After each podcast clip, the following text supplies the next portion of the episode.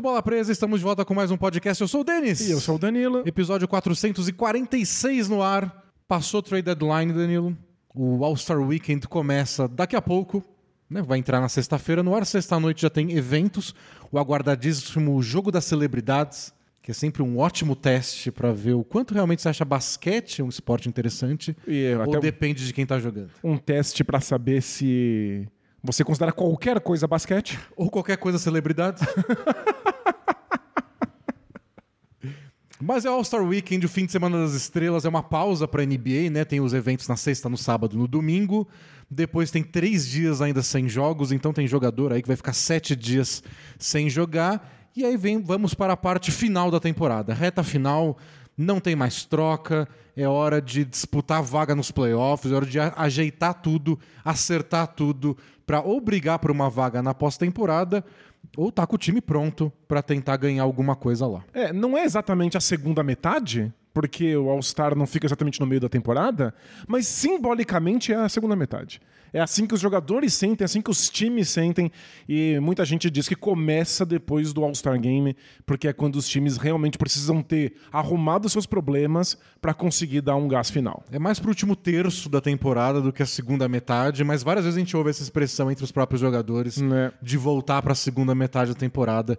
Então, hoje a gente queria falar de times que estão ameaçando, dando alguns indícios de que eles podem dar uma arrancada nesse final de temporada e talvez mudar o cenário dos playoffs. Hoje está bem definido, especialmente no Oeste, os times que estão na frente, mas os times que estão atrás têm Estão mostrando alguma coisa, tem jogadores com muito talento, muito nome. Então acho que vale a gente discutir quem está numa fase boa e se essas fases boas têm chance de durar mais tempo. O que a gente está fazendo aqui é trazendo um pouquinho de esperança ao coração de alguns torcedores que já tinham desistido de tudo. E é um jeito de falar não só, ah, o Dallas está jogando bem nos últimos 10 jogos. É, o Dallas está jogando bem nos últimos 10 jogos. E aí? E o que exatamente isso significa e quão Exato. sustentável é. Mas, porém, antes disso tudo, o Danilo vai fazer um carinha do jabá. É, a gente é um blog, o bolapresa.com.br, tem sempre conteúdo por lá. E se você é assinante do Bola Presa, você tem acesso a muito mais conteúdo exclusivo. São centenas e centenas de podcasts, textos e vídeos especiais, incluindo agora a revista Bola Presa, o apanhadão que o Denis faz de causos, histórias, estatísticas, análises táticas. É uma mistura que nos recorda do filtro, do lendário e famoso filtro do Bola Presa. Você tem acesso a isso toda semana. O Denis está publicando semanalmente lá no Hotmart. No, no Hotmart? Isso. Isso, isso. É, é, eu ia falar o nome antigo da plataforma e aí, por um segundo aqui, meu cérebro pifou.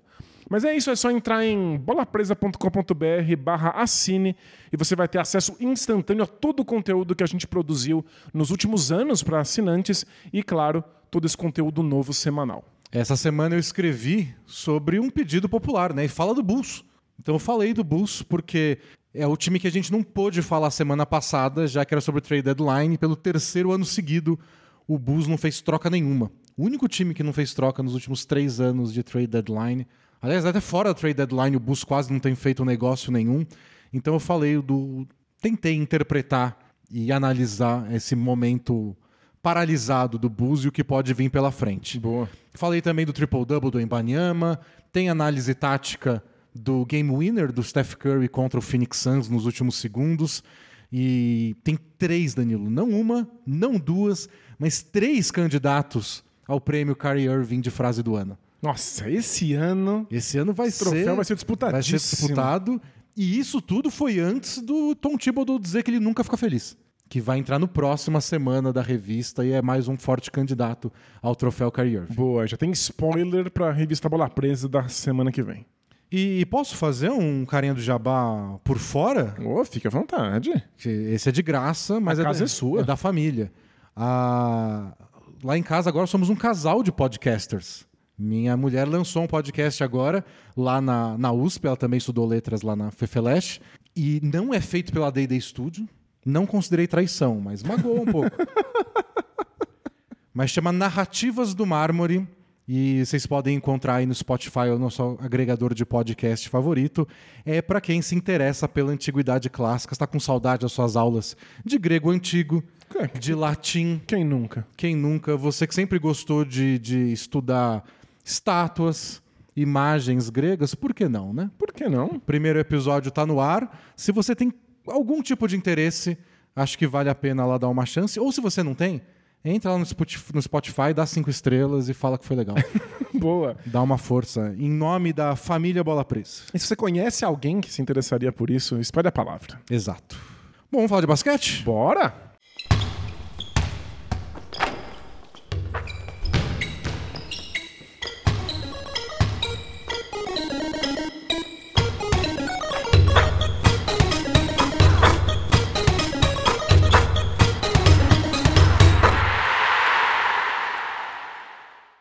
Vamos começar, Danilo, falando do Golden State Warriors, Vamos, claro. porque eu acho que é o time que está numa fase bem empolgante, desses que a gente está chutando que pode deslanchar na, na parte final da temporada, e um que a gente discutiu algumas vezes no passado recente, com um tom meio de fracasso. Isso, a gente, Tava o dando tom tudo era derrotista mesmo. Muita gente já tinha desistido da temporada do Golden State Warriors até eles conseguirem a sequência atual. É que assim, sabe como é maldição bola presa, né? A gente imaginou falar do Golden State Warriors, eles perderam de maneira bastante esquisita, para não dizer traumática, uma partida pro Los Angeles Clippers. É, o, o que eu achei mais chato pro Warriors nessa derrota pro Clippers, duas coisas. Primeiro, Kawhi Leonard não jogou. Justo. Tá com uma lesão que talvez até tire ele do All-Star All-Star Game. Game. Mas é que foi uma derrota muito parecida com a que eles estavam tendo no começo da temporada. Pro mesmo Los Angeles Clippers. Que é.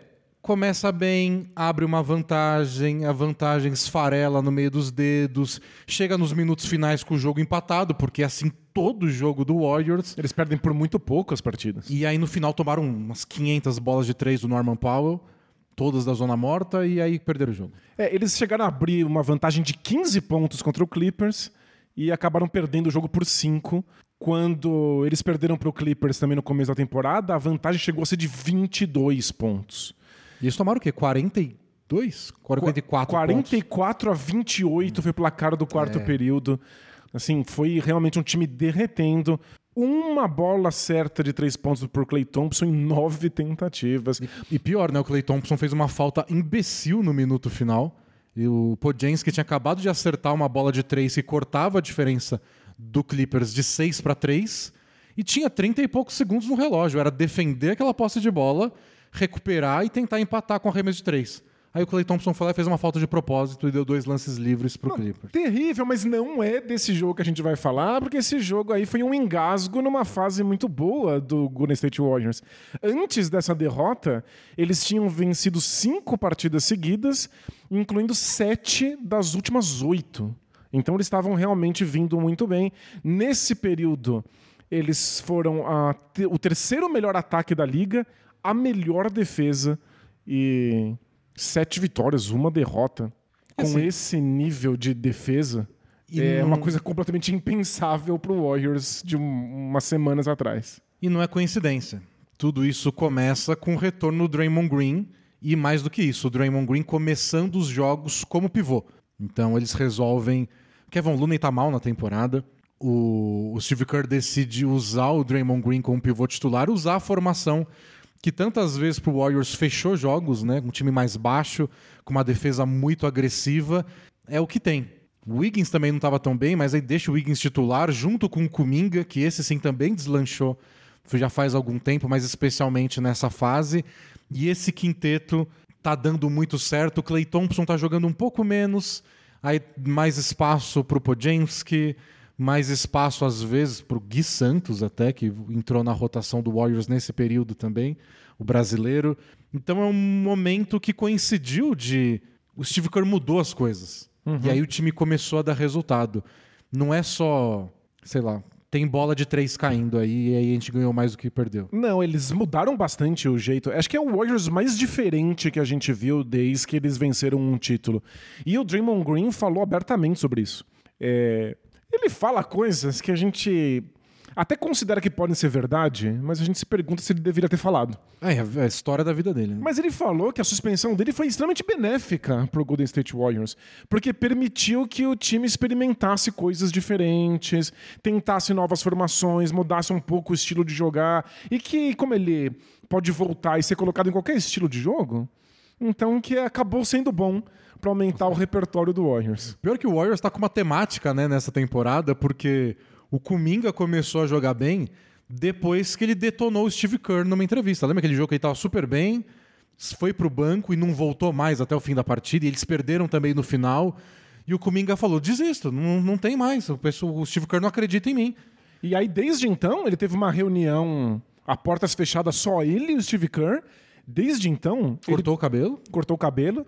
Ele tem média, desde essa reunião com, com o Kerr, de 22 pontos por jogo, 57% de aproveitamento nos arremessos, 40% nas bolas de 3 80% nos lances livres. É surreal. Ele tá jogando muito. Ele, tá ele virou muito. outro jogador, um jogador que é confiável nos arremessos, que permite que o ataque continue funcionando. Ele virou a segunda arma ofensiva do Warriors. Assim, sem sombra de dúvidas. O que é um alívio, porque aí você não precisa contar com o Clay Thompson. É, que eu tá acho difícil. que é o que é necessário nesse ponto da carreira do Clay Thompson e desse momento do Golden State E, Warriors. e o Chris Paul tá machu... O Chris Paul já não tava pontuando tanto, né? Ele tava jogando bem, até especialmente nas primeiras semanas, primeiro mês de temporada, mas não fazendo pontos.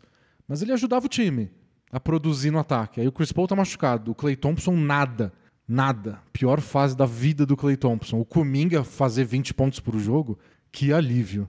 É, você falou do Chris Paul. É, é, tem números muito divertidos sobre esse Warriors pra a gente conversar. Porque eles tiveram nessa temporada sete jogos, sete, em que estava disponível Draymond Green, Chris Paul e o Gary Payton, the second, Luvinha, ao mesmo tempo. Só isso. Eles ganharam seis desses jogos. É, o Chris Paul não está disponível. Então, você acaba dependendo muito do Clay Thompson. O Kuminga está desafogando um, um, um, tanto o ataque deles, né? Então, mas o, o, o Clay Thompson também entra nessa, né? Porque ele tem a fase que ele está jogando mal e que ele reclama e que ele está frustrado, às vezes até depois de vitórias, e que o Steve Kerr vai lá dar uma dura nele do tipo, bom, você tem que ser mais positivo, sua... sua... Tem influência nos jovens é, jogadores. Você está influenciando o vestiário para mal porque está tão para baixo que você está jogando mal que está todo mundo meio que sendo arrastado para isso. E aí precisa dessa conversa. E a última vez, aquele jogo que o próprio Gui Santos foi titular, titular não, foi, ficou em quadra no final com o Clay Thompson fora, e já deu uma entrevista um pouquinho melhor depois, falando: é, não, entendo, ele entrou muito bem, importante a gente ganhar. Não, ele, acabou... ele deu uma entrevista dizendo de que está se comparando, que ele sempre se espelhou no Ray Allen e, que, no Red Miller. E no Red Miller e que talvez ele tenha que ter um final de carreira assim. O Ray Allen era secundário naquele Miami Heat, mas ainda importante. Ele falou que para a próxima temporada ele já vai aceitar ter um papel menor nesse Golden State Warriors para contribuir de alguma maneira. É isso que o Steve Kerr está pedindo, né? Clamando que ele faça. Que ele cumpra uma função. Que ele faça algo que o time precisa. Não que ele faça aquilo que o Clay Thompson sempre fez nos momentos áureos do Golden State Warriors. É. Mas parece que é tudo na base da pancada, né? não é nada só, é macio, né? Só dá muito errado para ir lá, bater boca, ir pra imprensa e resolve. O Draymond Green precisa ser expulso. O Kuminga tem que ter reunião a portas fechadas. No jogo de ontem, o Richard Jefferson, que é ex-jogador e agora comentarista, tava falando que ele tá sentindo o time mais unido depois da morte do Miolevich, o, o assistente técnico. Caramba, precisa de uma morte para que eles é, se unam? Eu entendo o que ele quis dizer. O pessoal ficou pegando pesado com o Richard Jefferson no, no Twitter, mas não acho que ele disse num tom tipo, ah, foi bom para eles. É mais do que às vezes essas coisas unem um grupo, porque todo mundo passou por um momento traumático juntos. E não é porque uma coisa horrorosa acontece que só coisas horrorosas podem é. sair disso. É isso que o Draymond Green tá falando da suspensão de 16 jogos dele. Alguma coisa saiu de interessante disso. Talvez um desastre, uma morte tenha unido esse elenco. Mas, porra, vamos resolver algum problema sem precisar chegar no, no, no limite, o que, que tem que acontecer? Agora o Chris Paul vai voltar e vai quebrar a mão de novo, vai jogar com a mão quebrada. não, desde que o Chris Paul quebrou a mão, pô, mas eu, estão numa fase boa, estão numa fase boa, por bem ou por mal. Nesse momento eu tenho, tenho até medo do Chris Paul voltar. Porque o melhor elenco em saldo na, nesse momento na temporada é Stephen Curry, o Podzinski, o Draymond Green, o Wiggins e o Kuminga. Ah, mas acho que o Chris Paul volta pra vir no banco. Que não atrapalhe o quinteto que eles finalmente É, não, encontraram. esse é o quinteto. É um time muito mais baixo, mas também muito mais rápido e com muito mais arremesso do que os outros quintetos que o, que o Warriors conseguiu colocar em quadra. Mas o, o Jackson Davis, o pivô reserva deles, tem que jogar. Não vai estar 48 minutos de Draymond Green de pivô. Claro. E quando ele joga, é bom ter um armador que nem o Chris Paul do lado. O Clay Thompson não vai parar de jogar. E eles tinham uma sintonia boa no começo da temporada, o Chris Paul e o, e o Clay Thompson.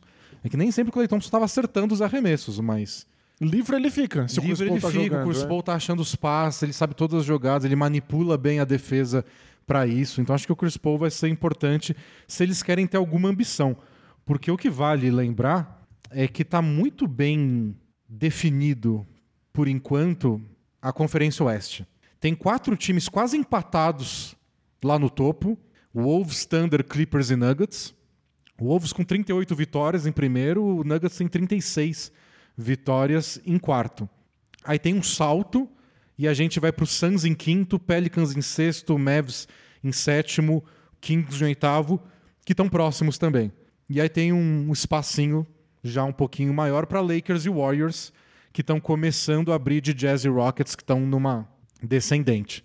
Mas Warriors e Lakers, que a gente vai falar do Lakers daqui a pouco, a ideia deles é melhorar para não ficar nesse nono e décimo, né?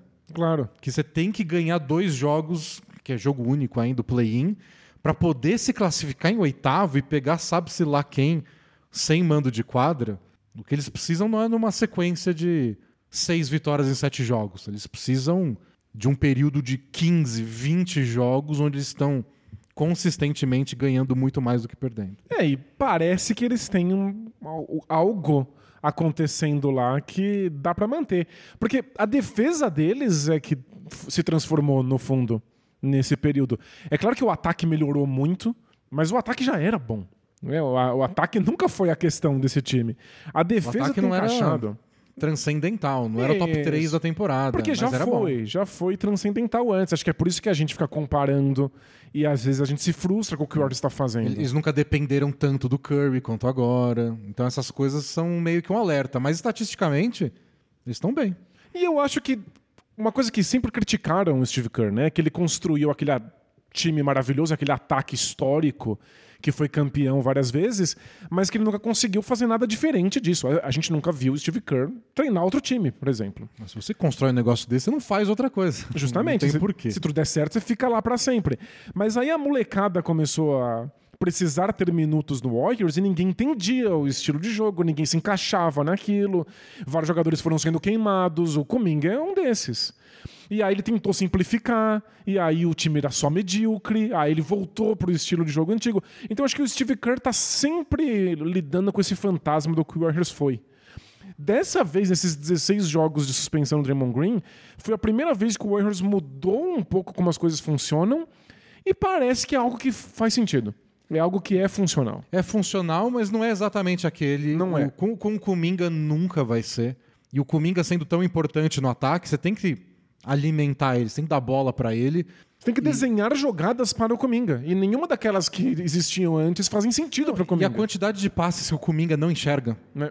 Tipo, ele recebe a bola, alguém tá cortando em direção à cesta, o cara tá livre, o Kuminga não vê. Ele não é esse jogador. Porém, às vezes ele não vê, vai lá, bate pra dentro, dá uma enterrada na cabeça de alguém e termina o jogo com 20 e poucos É, pontos. tipo, o Warriors nunca teve um jogador tão atlético quanto o Cominga.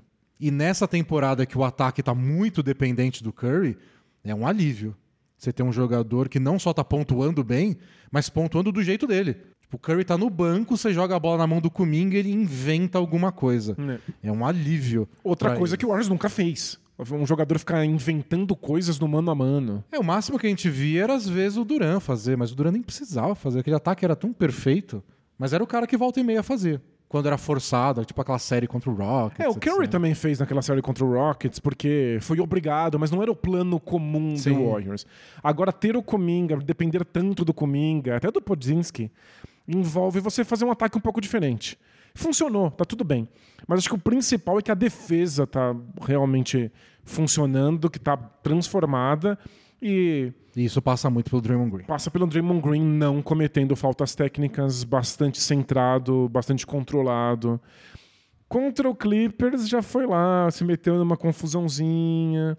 É, eu, o Draymond Green, ele tá com um alerta vermelho piscando na cabeça dele. Uhum. Então, por enquanto, eu acho que desde que ele voltou, ele não fez nada de errado. O bate-boca, trash talk que ele fez até nas redes sociais, lá com o Nurkic, por exemplo, depois do jogo do Suns, não tem nenhum problema. Mas como ele tem um histórico recente, é tipo, Draymond Green só... Isso. Para, parou. Só não faz nada. É.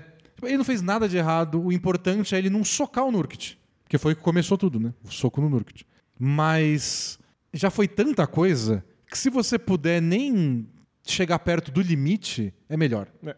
E O que parece que, o que, parece que aconteceu No Clippers, né? ontem e no jogo contra o Suns é o Draymond Green dizendo: Não, eu consigo ficar no limite sem ultrapassar ele. Será?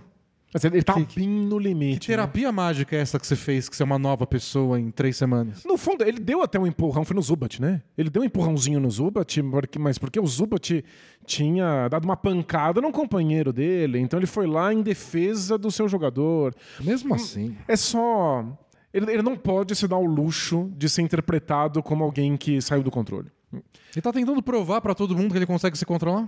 Mas o que falaram é que a atitude dele ontem foi muito bem recebida no vestiário do Warriors, que o Kuminga e até o.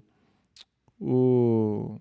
O Podzinski é, são muito fãs do Draymond Green, que acham que ele é uma figura extremamente positiva para o elenco.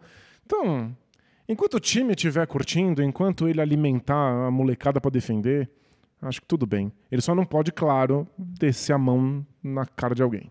Bom, esse é o Warriors.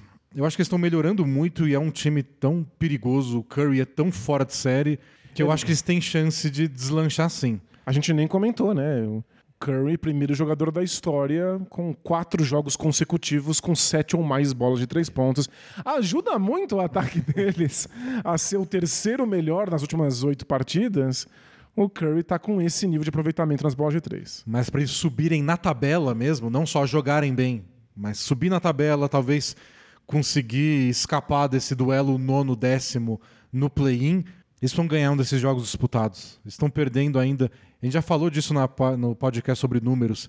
É o time que mais disputa jogos decididos por três pontos ou menos. São, já foram o quê? 10, 11, 12 jogos quase disputados, decididos por três pontos ou menos. Ele só perde jogo apertado. E, e com, assim, não é meio a meio, não é que eles ganham metade e perdem metade, eles perdem muito mais do que ganham. Eles vão resolver essa parte de alguma forma e contra esses adversários, né? Adversários diretos no Oeste para subir na tabela. Acho que é possível, mas no Oeste nada é fácil. Boa. E podemos falar do Lakers então, né? Já que é o time que está colado no próprio Warriors nessa briga de fim dos classificados para o play-in colher de chá. Lakers também ganhou seis dos últimos sete jogos e está numa fase sensacional, a melhor fase do Lakers na temporada. Acho que estão jogando melhor até do que naquela sequência do da Copa NBA. É, e acho que com certeza eles estarem numa boa fase foi o que permitiu que a diretoria do Lakers saísse viva de uma trade deadline sem nenhuma mudança. É, foi- é sempre difícil, né?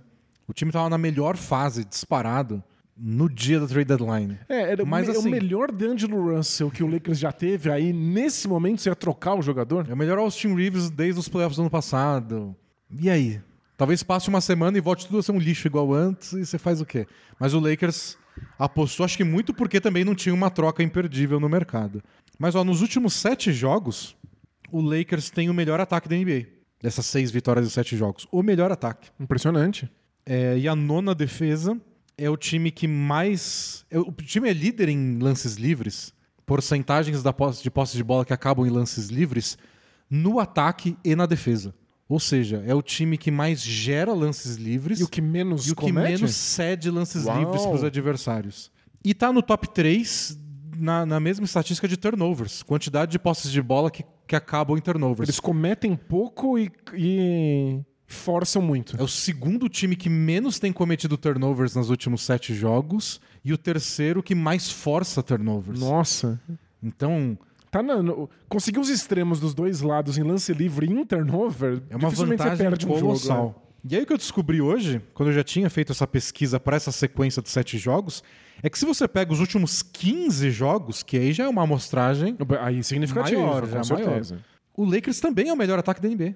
Não é possível. O melhor ataque da NBA. Tudo isso é bola de três pontos do Andrew Russell? Pior, o Lakers é o melhor ataque de meia quadra. Não é só em transição, não. Embora em seja. transição a gente sempre soube que funcionava desde que a defesa estivesse trabalhando, né? Embora seja o time que mais tenha feito ataque em transição também nesse período. Então é o melhor ataque de meia quadra e o time que mais ataca em transição. Exatamente. O primeiro em assistências, o segundo em aproveitamento de arremessos e o terceiro em aproveitamento de três pontos. Nos últimos 15 jogos, o Lakers está com 41,4%. Isso é inacreditável, porque é impossível você ser um bom ataque de meia distância na NBA moderna se você não arremessa a bola de três. E o que eu falei no começo da temporada? Que é uma coisa que o Lakers precisava? Acertar a bola de três. Era só isso Que o mesmo. Lakers jogava bonitinho, trocava bola, tava todo mundo lá, não tinha. A defesa tem seus momentos. E não acertava a bola de três. O Lakers chegou a ter o quê? 34, 35% de bola. Um pouco menos de 35% de aproveitamento. Já tá com 37 no geral da temporada e nos últimos 15 jogos 41,4. Como você explica isso? É só o D'Angelo Russell matando bola de fora? É, o Austin Reeves também tá numa sequência boa. O Torian Prince tá jogando menos, mas também. E o Hachimura tá jogando mais, que essa foi a mudança do quinteto, né?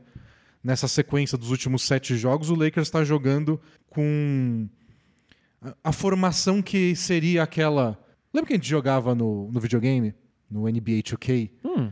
Que você tinha a opção de fazer substitu- substituições rápidas. Uhum. E tinha vários quintetos, que era o quinteto de defesa. Aí você aperta um botãozinho, já muda o quinteto de defesa, aí entra todo mundo em quadra que você quer. Aí tem o quinteto de ataque, tem o quinteto baixo, tem o quinteto alto. Exato. E o do Lakers, o quinteto titular agora, é o que seria o botãozinho.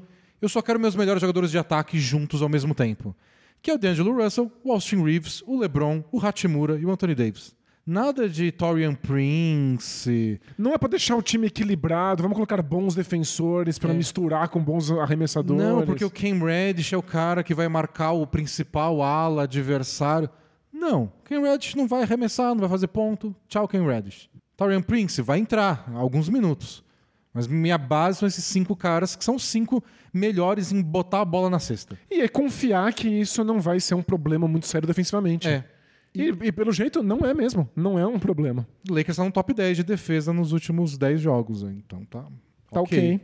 E como você disse no episódio sobre os números, o que tem feito a diferença nesse ano é estar entre os melhores ataques. Isso. Não entre as melhores defesas. Você não pode ter uma das piores defesas, mas se você não tá entre as piores, nossa, tá excelente ter uma defesa média. Aí a questão é o que desse momento brilhante ofensivo do Lakers é sustentável ou não é. 41% é muita coisa? Parece muito. Tem times que estão beirando os 40% sempre, assim. Mas não parece Mas o não é- caso do Lakers Não que sei se o Lakers tem elenco pra isso ou se é só uma fase. E quando passar essa fase, vai cair pra quanto?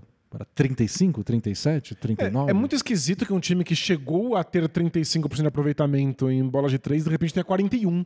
Imagino que a média esteja em algum lugar entre esses números. Mas até aí, talvez fosse só questão É que do Reeves e do D'Angelo Russell e do Hachimura estarem mais confortáveis no ataque. muda uns jogadores que estão em quadra. O espaçamento muda quando você tem mais ameaças, né? Quantos jogos a gente não viu que os adversários deixavam o Torian Prince arremessar de três? Ele acerta alguns. Mas, Mas não, tá livre. e não vale preço. a pena. E o preço pro Torian Prince estar livre é que algum outro jogador tem marcação dobrada, né? Algum espaço da quadra sendo ocupado por um defensor. Porque tudo que o Lakers quer é espaço. E aliás, é a- a- o sistema ofensivo que o Darvin Ham tenta emplacar desde a pré-temporada, que é aquele five out com cinco jogadores abertos, que é isso, né? Você quer espaçar a quadra, você quer deixar a defesa com mais trabalho. E, e isso não significa não infiltrar, pelo contrário. É você ter cinco se- jogadores abertos pra criar espaços pra poder É. infiltrar. E você nem precisa arremessar de três toda hora, só porque tem cinco abertos. O Lakers não arremessava de três toda hora. A ideia é que o Anthony Davis receba a bola fora do garrafão. Atraia um pivô pra fora, pra longe do aro. e não precisa arremessar de três. Ele pode fazer um handoff imediatamente transformar isso num pick and roll que vira uma enterrada do Anthony Davis. Em que espaço no garrafão? No espaço que tá vazio porque os outros jogadores estão abertos. Mas pra isso você tem que convencer a defesa adversária de que os jogadores estão abertos são um perigo. Eles têm que ser temíveis em algum nível. É, e o Lakers está bem mais dinâmico de passar a bola, de soltar a bola. E eu acho que o que pode ajudar, embora a gente só. não- foram que dois jogos só até agora, né? Possa ajudar isso é a chegada do Spencer Dinwiddie, que foi dispensado depois da troca do Toronto Raptors. Ele teve um começo muito engraçado, em que parecia que ele tava com medo de arremessar. Acho que tava com receio de que ele fosse considerado um, um arremessador sem, sem critério. E aí ele teve critério demais. É, mas Eventualmente é, acostuma, né? o grande talento dele, eu acho, é atacar a cesta e jogar no pick and roll. Foi assim que ele teve sucesso, aliás, ao lado do D'Angelo Russell. Naquela, talvez tenha sido a melhor temporada dos dois na NBA quando eles estavam no Brooklyn Nets. Então dá pra jogar os dois juntos, ele tem entrosamento e pra ele, pro estilo de jogo dele, é um sonho ter do lado o Anthony Davis fazendo corta-luz. Então é um- uma adição que pode dar certo, embora não tenha nada a ver com essa sequência boa. Já tá rolando há muito tempo, o Dinwiddie pouco jogou nessas últimas partidas. É, acho que é o melhor dos outros jogadores. E é o tipo de coisa que é contagiosa. E não é porque você vê um companheiro jogando bem, aí você quer jogar bem também. É porque quanto melhor o D'Angelo Russell arremessa, mais as, as defesas respeitam ele, mais espaço tem para os outros jogadores, mais espaço o Hachimura vai ter para arremessar. E então vai virando realmente um círculo virtuoso. né? Mas o que eu gostei da chegada do Dinwiddie é que o medo do D'Angelo Russell é esse, né? Quando ele tá acertando o arremesso, o Lakers é outro time. Ele tá numa sequência que tá durando bastante. Mas e quando ele não tá acertando o arremesso? É, qual é o plano B? Qual que é o plano? O que, que você faz? Qual, qual é a utilidade do D'Angelo Russell em quadra? Você fala, tá bom, então fica, fica mais fora hoje, vamos dar uma chance pro Dinwiddie. E o Dinwiddie é mais agressivo, né? Ele busca a cesta, ele busca a bandeja, ele Então- quebra mais a defesa, vamos dizer E assim. tradicionalmente ele também gosta de arremessar bolas É. de três pontos. Então, se o Lakers precisa desse espaçamento, ele é capaz de trazer. Então você pode, assim, em alguns momentos, tirar o D'Angelo Russell de quadra e ainda ter um segundo armador que é ofensivo, não depender tanto do LeBron ou do Austin Reeves. Perfeito. Então eu gostei dessa chegada do Dinwiddie e ver se ele joga bem, né? No Nets ele não estava tendo uma grande temporada, não. Mas é um momento bastante promissor pro Lakers. Eu não acho que é tanta surpresa assim, porque a gente sabia que o Lakers poderia engatar a qualquer momento. É um daqueles casos Miami Heat, de que tá indo mal, mas a gente sabe que só precisa fazer um clique e aí o time fica perigoso nos playoffs. Eu achei que talvez fosse demorar um pouco mais. Então, mas é que já passou da metade da temporada, o time estava em décimo. Né? Aí você fica, tá bom, e esse clique aí? Eu já tava contando com os Los Angeles Lakers no torneio colher de chá. Eu não, acho que, Talvez. eu acho que do colher de chá não dá pra fugir. Mas o que talvez dê pra fugir é da nona posição. Porque aí você tem um duelo inicial no colher de chá que você pode até perder e ter o segundo, ou no melhor dos mundos você acaba em sétimo, e aí você tem mando de quadra nesse primeiro jogo. Perfeito, é muito um caminho muito mais fácil. E se perder, o mando de quadra no segundo também. Acho que pro, pro Lakers, pro Warriors mesmo, vale isso. Não sei se dá tempo de chegar lá no. Quem tá em sexto agora? O Phoenix Suns? Não, o Phoenix Suns tá em quinto. Mas Suns, Kings, esses times que estão realmente fora do play-in. É mais difícil, mas acho que o Lakers reagiu a tempo. Eu sinto que é sustentável. Mas o que eu, acho que é o mais importante é ver um foco ofensivo. Eu acho que é simbólico essa, essa aposta no Hachimura. O, o Zach Lowe, o Cota Zach Lowe, até se zoou esses dias, de tantas vezes que ele falou ao longo da temporada, que é tipo, Hachimura não jogou bem nos playoffs? Não tava arremessando bem? Vocês não deram um contrato novo pra ele no off-season, pagaram não sei quantos milhões pra ele? Por que, que tá de põe castigo? ele em quadra, É. só põe ele pra jogar. E vê o que acontece. Mas sempre esse medo de deixar os caras que defendem no perímetro pra cobrir o Austin Reeves, cobrir o próprio Austin Reeves, né, que virou reserva no começo da temporada. Porque estavam com medo da produção defensiva dele. Eu acho que tem uns times que dão uma atenção pra defesa que não condiz com o que a gente tá vendo hoje na temporada, né? E eu até acho que o Prince e o Cam Reddish juntos davam uma segurança defensiva pro Lakers que às vezes você via fazer diferença. Mas aí o Lakers não fazia ponto. Não adianta, né? E eu acho que tem que usar de maneira mais contextual. Tem os adversários que talvez você precise usar. Tem momentos, assim, talvez minutos de um jogo que você tem que colocar os dois simultaneamente em quadra pra trancar alguém, pra esperar o LeBron voltar do banco. Não dá pra serem titulares, né? E esse é, é um time mais focado no ataque e é o que tem tido sucesso nessa temporada, né? O Lakers meteu 130 pontos ontem no Utah Jazz sem LeBron. Onde já se viu o Lakers produzir tanto no ataque sem o LeBron? Nos Incrível últimos anos mesmo. nunca acontecia. Então é legal ver esse Lakers como uma força de ataque. Acho que é a primeira vez, aliás, desde que o LeBron chegou no, no Lakers. É, né? Que O, o- Com o Frank Vogel, a ideia era sempre aí, defesa forte, a defesa vai produzir o ataque. É, o time foi campeão sendo a melhor defesa da NBA. Né? O ataque era, quebrava um galho. Então essa nova fase é interessante. Vamos ver como ela se estabiliza. Legal. Você falou do Hit, você quer falar do Hit um pouco? Quero, você quer- quero. Tem, tem outro time Não? no, no radar. Vamos com o Hit. Então vamos à Conferência Leste. Porque o Miami Heat é um desses times que a gente queria ver se, bom, deslancha ou não. Porque se a gente vai comparar com a temporada passada, eles estão exatamente com a mesma campanha. Nesse momento do, do ano, eles eram o mesmo time. Acho que estão mais bem colocados nessa temporada. Porque o leste está mais disputado, né? É, então o Heat está nesse segundo, na sétima posição, 30 vitórias, 25 derrotas. Depois de 55 jogos do ano passado, eles tinham 30 vitórias, 25 derrotas. Acho que eles eram oitavo ano passado, não sétimo. Mas agora estão em sétimo lugar, meio jogo atrás do Indiana Pacers e já é um pouquinho distante do Sixers, que é o quinto colocado. Então, lembrando, na temporada passada eles estavam nessa situação e pegaram no tranco mais pro final da temporada e conseguiram chegar nas finais. Então, o Heat é famoso por fazer esses movimentos tardios na temporada. Mas, por um breve momento, parecia que não ia dar tempo nem disso. Porque eles engataram uma sequência de sete derrotas consecutivas, o time jogando muitíssimo mal. E aí eles tiveram né, uma reunião a portas fechadas em que eles assistiram vídeos da sequência de sete derrotas e o Alex Poelstra falou que não era da conta de ninguém o que foi falado lá. Tá nervosa? Ficou de uma maneira respeitosa, não, não, não xingou ninguém, mas não queria ninguém Ah, bisbilhotando o que estava acontecendo. Talvez a portas fechadas ele tenha xingado alguém. Justo.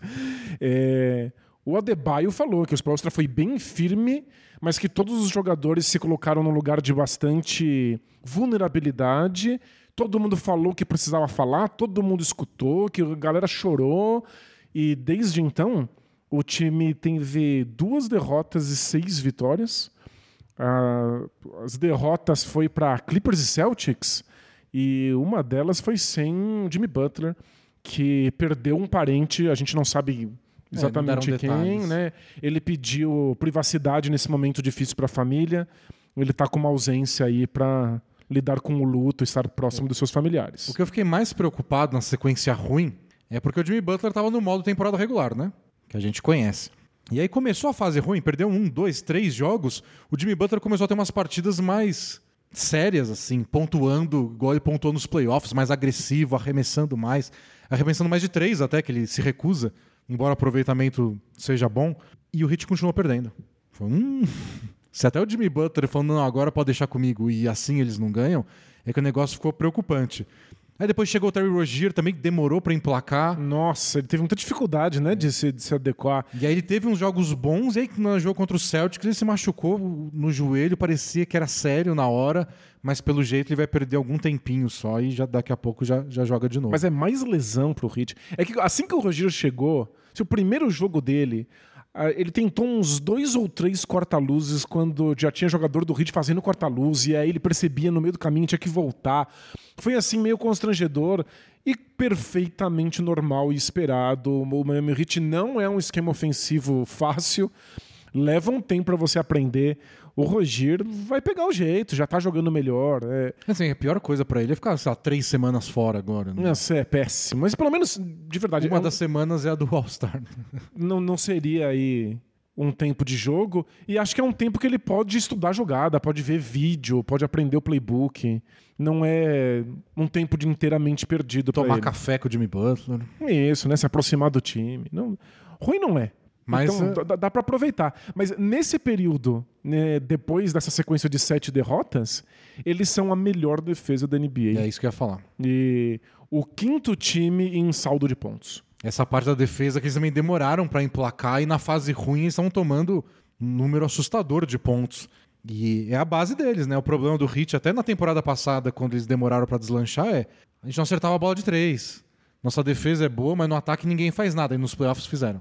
Nesse ano não era mais nem a defesa. É que o esquisito é. Pra, aí, pra você ter a melhor defesa da NBA, você precisa ter uma reunião a portas fechadas que as pessoas falem umas com as outras, chorem e você veja vídeo. Porque tipo, acho que é o típico caso de um time que não mudou o suficiente. Que já sabia como a defesa deveria funcionar. Que já tem um modelo consolidado que teve muito sucesso na temporada passada. Por que, que você não tá executando? É. acho que é só. Não é uma ciência exata. Esquisito, né? Eu vi gente que cobre o Hit considerando que esse núcleo do time já tá junto há tempo suficiente para você começar a colecionar algumas frustrações. Tem gente imaginando, será que os jogadores principais desse hit não estão batendo num- num- numa parede? Porque você já sabe o que o outro deveria estar fazendo. E aí, quando ele não faz, você aponta o dedo pra ele imediatamente. E aí, quando você falha, ele aponta o dedo de volta. E, e tem outras coisas que. Por exemplo, Tyler Hero. A gente fala da defesa do Tyler Hero há muito tempo. Mas tudo bem, ele é jovem, tá melhorando, tá aprendendo.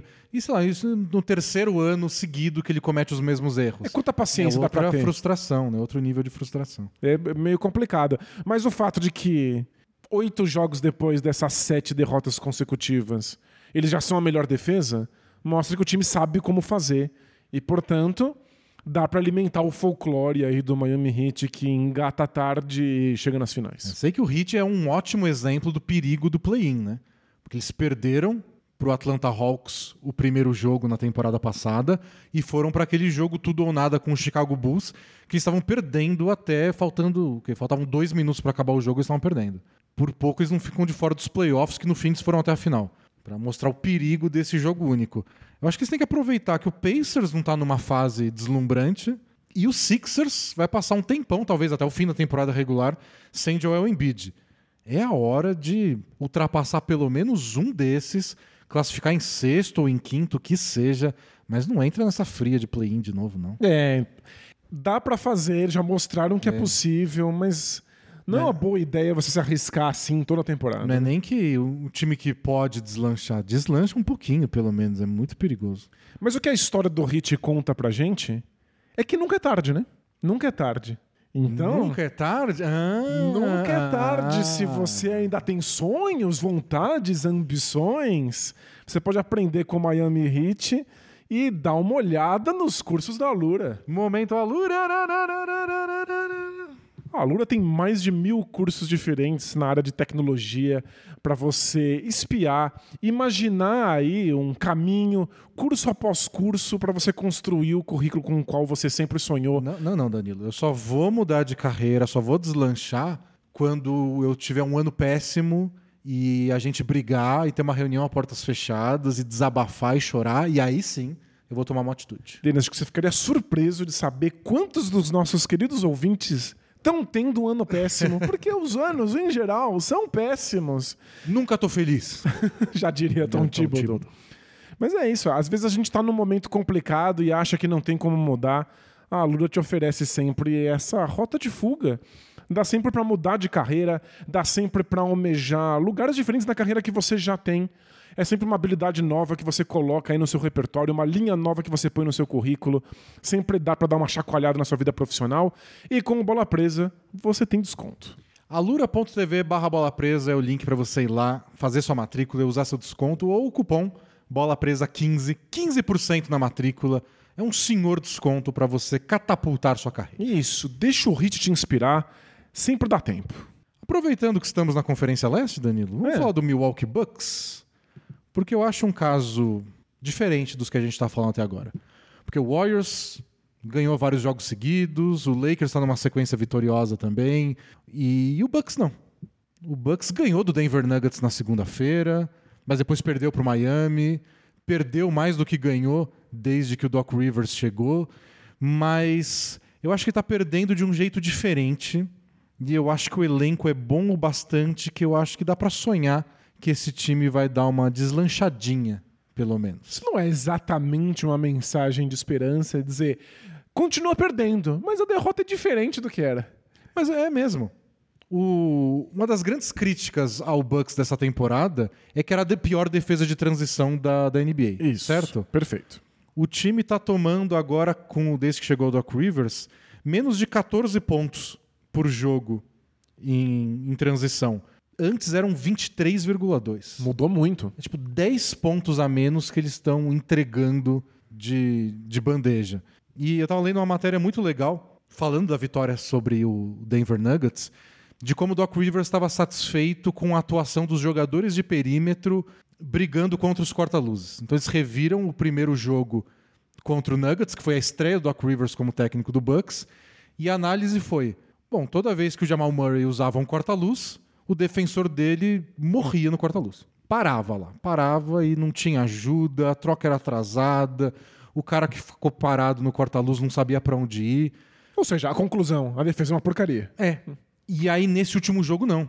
Tem um corta-luz, percebe o corta-luz vindo, desvia, mantém contato com o Jamal Murray, que no fim jogou só meio tempo, depois saiu machucado. Mas você cria tempo com isso para que um outro defensor possa vir na ajuda, né? E é o tipo de coisa que também você pode falar, e bom, quando o Adrian Griffin era técnico, o cara não sabia Que tinha que se que esforçar ele no tinha que lutar e não ficar parado no corta-luz. Mas sabe o que faz? Todo mundo sabe. É que faz diferença alguém pra dar uma filtrada em quais são os pontos de ênfase. Se você tá pensando em, não, eu preciso ser melhor no corta-luz, e impulsionar melhor, e proteger melhor o garrafão, e arremessar melhor a zona morta, é, é muita coisa e você se atrapalha na hora. Na hora do desespero, você retorna aos velhos hábitos. Se tem um cara gritando na sua orelha uma única coisa, que é você se esforça. Tem um corta-luz, você se esforça para não ficar nele. É muito mais fácil que o time inteiro compre essa ideia. Por isso que o pessoal diz que você transforma defesas um passo de cada vez. Você não pode querer que o time aprenda 15 coisas diferentes simultaneamente. E com o Doc Rivers o foco tem sido esse. Eles têm tentado coisas diferentes. Até coisas que, que o Adrian Griffin tentou no começo da temporada, reclamaram e. Qualquer forma, acho que o pessoal tava de saco cheio do Adrian Griffin também. É, acho que foi isso. Mas estão tentando coisas diferentes. O Os dois melhores jogos do Bucks defensivos, talvez da temporada, foram essa semana. É, foi contra primeiro o contra o Hornets. Hornets, Eles né, que- cederam 84 pontos, foi um massacre e parece que os pontos vieram todos de contra-ataque da defesa deles funcionando. É e só de- o Hornets, mas de qualquer forma, Ainda assim. tem que começar de algum lugar. E depois é, esse jogo contra o Nuggets que eles cederam 95 pontos. E depois eles perderam do Hit, certo? Certo, eu Então- tomaram uma surra de 123 pontos do Hit. Nada é perfeito, não, não tá resolvido, não é uma boa defesa do dia pra noite. O Hit sem Jimmy Butler. E outra coisa, o- os números ofensivos, que era o terceiro melhor ataque da NBA com o Adrian Griffin, nesse foram poucos jogos do Doc Rivers, mas o ataque não tá produzindo no mesmo nível. É, mas eu acho que a defesa deles está demonstrando melhora. É, é tudo que eu precisava para ter otimismo com esse time. Faz sentido. E eu, eu acho que o fato de que eles jogaram muito mal essa temporada e, ainda assim, estão lá no topo da Conferência Leste, criou um pouco de gordura para eles queimarem até o fim da temporada. Eles estão treinando nos dias de folga, né? O Antetokounmpo falou disso explicitamente que eles estão usando todos os dias que não tem jogos para treinar a defesa e que eles estão muito cansados com isso e que isso está aparecendo nos jogos que eles estão verdadeiramente exaustos nas partidas que eles estão disputando. Ele falou isso não como uma crítica ao Doc Rivers, mas tentando ju- justificar o fato de que talvez eles não estivessem rendendo tanto quanto eles poderiam. Então vai acontecer. Se eles precisam de mais treino, talvez eles tenham desempenhos piores nos jogos. Mas eles podem. Eles vão ter mando de quadra mesmo assim. Se eles perderem bastante aí até o final da temporada, porque tá todo mundo muito cansado, não vai ter grandes consequências aí pro classificação do time. Acho que o pior cenário seria. É que sim, dá pra ficar ruim também. Eles podem acabar em quarto, por exemplo. Isso, que eu, eu acho que é o que vai acontecer se eles forem muito mal, porque estão cansados. Eles acabam em quarto, eles têm mando de quadra. Isso. Mas aí os adversários que eles podem pegar nessa faixa, tipo, times que, que têm chance nesse momento de acabar em quinto é o Indiana Pacers, que já venceu eles quatro vezes nessa É temporada. um encaixe péssimo pro Bucks. O Miami Heat, que já eliminou o Bucks duas vezes nos playoffs nos últimos anos e acabou de ganhar deles de novo, também é um encaixe tenebroso. e talvez um Sixers que o Embiid tenha acabado de voltar. Então, se der pra ficar um pouquinho mais pra frente. É, seria. ah, Nossa, tem toda a razão que a quarta colocação é perigosíssima. Eu acho que lutar pelo top 2 no, no leste pode ser importante. Porque tem uns times aí nessa quinto, sexto, que olha, um mais esquisito que o outro. Não, é claro que o Bucks quer isso e vai tentar. A questão é se dá. Querer, o é- plano questão óbvio é, dá. esse, isso a não ques- tem dúvida. A questão é ver se a defesa vai funcionar e se os corpos deles vão dar conta do nível de treinamento que o Doc Rivers está É. colocando em E prática. nesse caso não é tipo só a- todo mundo apertar a mão e falar, vamos levar a sério, chega e fica. Não. Eles têm que resolver Tem que problemas. coisas. É e o ataque nem tá resolvido. É que o ataque tava tão bom, estando ruim. O ataque é feio. O ataque é feio, acha tudo nada ruim. faz sentido. E eles não param de fazer ponto, você aceita, né? É muito engraçado agora a gente parar pra analisar e pensar, é verdade. Não faz muito sentido ter Damian Lillard e Antetokounmpo juntos. Ah, faz. Não, faz sentido porque os dois são grandes estrelas, mas o Antetokounmpo não, joga tanto assim no pick and roll, não vai ficar fazendo corta-luz pro Damian Lillard. Então, de- de- mas é, Eu até trouxe o número aqui outra semana. É o pick and roll mais eficiente da NBA na temporada. é Só, só. não acontece muitas vezes. É, os, os estilos não casam perfeitamente, né? E tudo bem não casar, porque os dois são tão bons que o, o ataque dá um jeito. Aliás, tem uma coisa do Lillard que eu. Assim, triste por ele, mas eu achei um bom sinal a entrevista. Não sei se é uma entrevista dele dizendo que essa tem sido a transição mais difícil da vida dele, porque ele mudou de cidade pela primeira vez na vida adulta, né? Porque ele chegou muito novo ainda em Portland. E bota um asterisco aqui: quem mora em Portland é muito apaixonado por Portland. É uma cidade muito específica. Certamente não é Milwaukee, que é famosa por ser uma cidade que não tem muita coisa acontecendo. é. E ele tá se divorciando, ele passou por um divórcio, o líder não tinha falado disso até outro dia. Caramba. Então, mudar do time que ele sempre jogou pra ir em outro lugar no meio de um divórcio, ele tem filho. Pra mim, bateu assim quando, quando eu li a matéria. Tipo, ah, por isso tá com cara de bunda a temporada inteira. Tá sofrendo Ele não mesmo. parece infeliz o ano Ele inteiro? parece. Ele Então, parece. você- eu sei que você queria ir pro Miami. Mas é manter Tocumpo. e o Blazers não te trocou pro time que você queria, mas não é o fim do mundo. Eles não te mandaram pro Hornets. É. Te mandaram pro Bucks pra jogar com o Tetocumpo, tá tudo bem. Ele parecia sempre com, tipo... "Ah". A gente até comentou numa coisa da temporada que ele tava tomando uma abordagem meio que... Não, não vou forçar as coisas, vou deixar tudo ir se encaixando com o tempo. Faz sentido. Mas também não combina com quem ele sempre foi. Mas deixei passar, agora já tô interpretando de outro jeito. Parece que ele tava só meio desanimado. Acho que é um cara, um cara que tá em sofrimento. É. Por isso que não tá arremessando bola do meio da quadra e batendo o dedo no, no pulso. Só quando foi no último segundo contra o Kings. Aí não, não tinha como não. Mas ele falar sobre isso em público, numa entrevista, já é um sinal. Acho que ele tá encarando de outra Perfeito. forma. Talvez até o fim da temporada ele esteja mais preparado pessoalmente É mesmo. importante. Gente, falem abertamente sobre seus problemas. Aqui no caso do jogador da NBA, o falar abertão dos problemas é dar uma entrevista pro mundo inteiro saber É, que eu me separei. é péssimo, né? Bom, tem mais um time que eu queria falar, Danilo. Dois, mais um, um, um primeiro, que é o Dallas Mavericks. Ou Los Mavericks de Dallas, como diria aquele antigo comercial Da da ESPN. ESPN, narrado por Eduardo Nájera, a maior lenda do basquete mexicano. Ou você preferia o Gustavo Ayon? Não, é, Eu, sou time eu Nájera. prefiro o Nájera também. O Dallas tá numa boa sequência, que eles ganharam seis jogos seguidos. Eles perderam pro Bucks, pro Ovos, depois acho que ganharam seis jogos seguidos. Estão muito bem desde a troca, né? Desde a quinta-feira passada que eles receberam o PJ Washington e o Daniel Gafford. Os dois começaram bem. A era Dallas Mavericks. O Live acabou de voltar da lesão? Isso. Tava com quebrou o nariz, né? Voltou Foi da isso. lesão. Mas sabe o que é mais interessante? Se você pegar os últimos sete jogos, que eles ganharam seis e perderam um, que são as últimas duas semanas da temporada, o Dallas tem a melhor defesa da NBA. Caramba! A melhor defesa. E o Jason Kidd, o técnico do time, tem batido muito nessa tecla nas entrevistas depois dos jogos. E quem ganhou muitos aplausos foi o substituto do Lively, que é o Max Kleber, substituto pré-troca do Daniel Gafford. Porque, segundo o pessoal do Dallas, finalmente o Kleber está saudável e bem e ágil em quadra. E quando ele está em quadra defensivamente, como pivô, eles conseguem trocar muito mais a marcação, não tem ninguém jogando muito recuado, não tem muito mismatch. Nossa, eu, eu fui tão cornetado quando eu falei que a defesa do Lively não, não era tão sólida. Pois é, o Jason Kidd acha que estava melhor com o Max Kleber mesmo. Porque ele defende de um jeito diferente do Live. É claro, é só porque ele é mais versátil defensivamente. E acho que o Luca tá jogando a defesa mais engajada que eu já vi dele aí nos últimos tempos. Uma amostragem ainda pequena, claro. Mas o Dallas tem 18 vitórias e 11 derrotas com Luca e Kyrie jogando juntos na temporada. É um aproveitamento que se fosse da temporada inteira, eles estariam em quarto lugar no Oeste. E a defesa tá funcionando por algumas semanas. Mas tá, tá assim.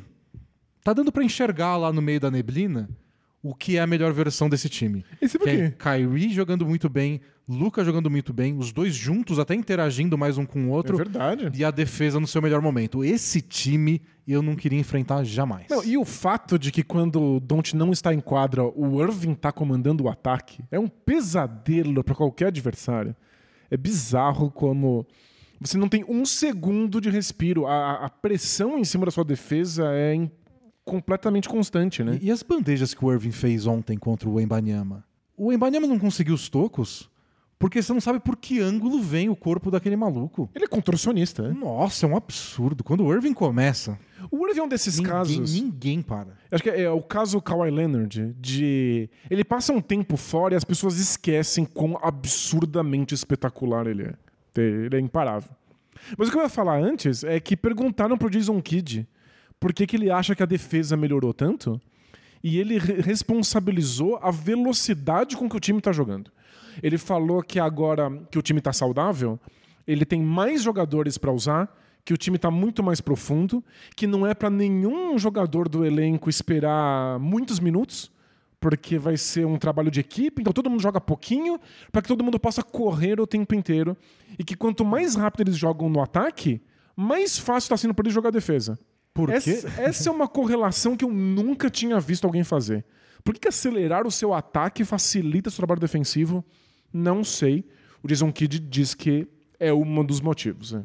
E o Dallas sempre foi um time bem lento por causa do Doncic, né? O Don't tem um estilo de jogo bem James Hardeniano de levar a bola lentamente pro ataque. Sabe como o Westbrook gostava de pegar o rebote pra ele já sair puxando o ataque? Eles É. vão ter Tocumpo fala que ele gosta de fazer a mesma coisa. Ele quer pegar o rebote de defesa porque ele já cai no chão disparando pra frente. Foi uma das revoluções, né? Porque a gente não pensava nisso, isso era uma coisa impensável antes. Em geral, um pivô pegava o rebote e dava na mão de um armador. O West, porque quem começou essa moda de que o pivô faz box out pra deixar ele pegar o rebote pra ele já poder correr pra frente. Na verdade, tinha uma outra exceção, Hum. que era o próprio Jason Kidd. É verdade, o Jason Kidd também fazia Essa, isso. o New Jersey Nets pontuava muito de contra-ataque e eles faziam muito isso pro Kidd já pegar a bola e correr. É.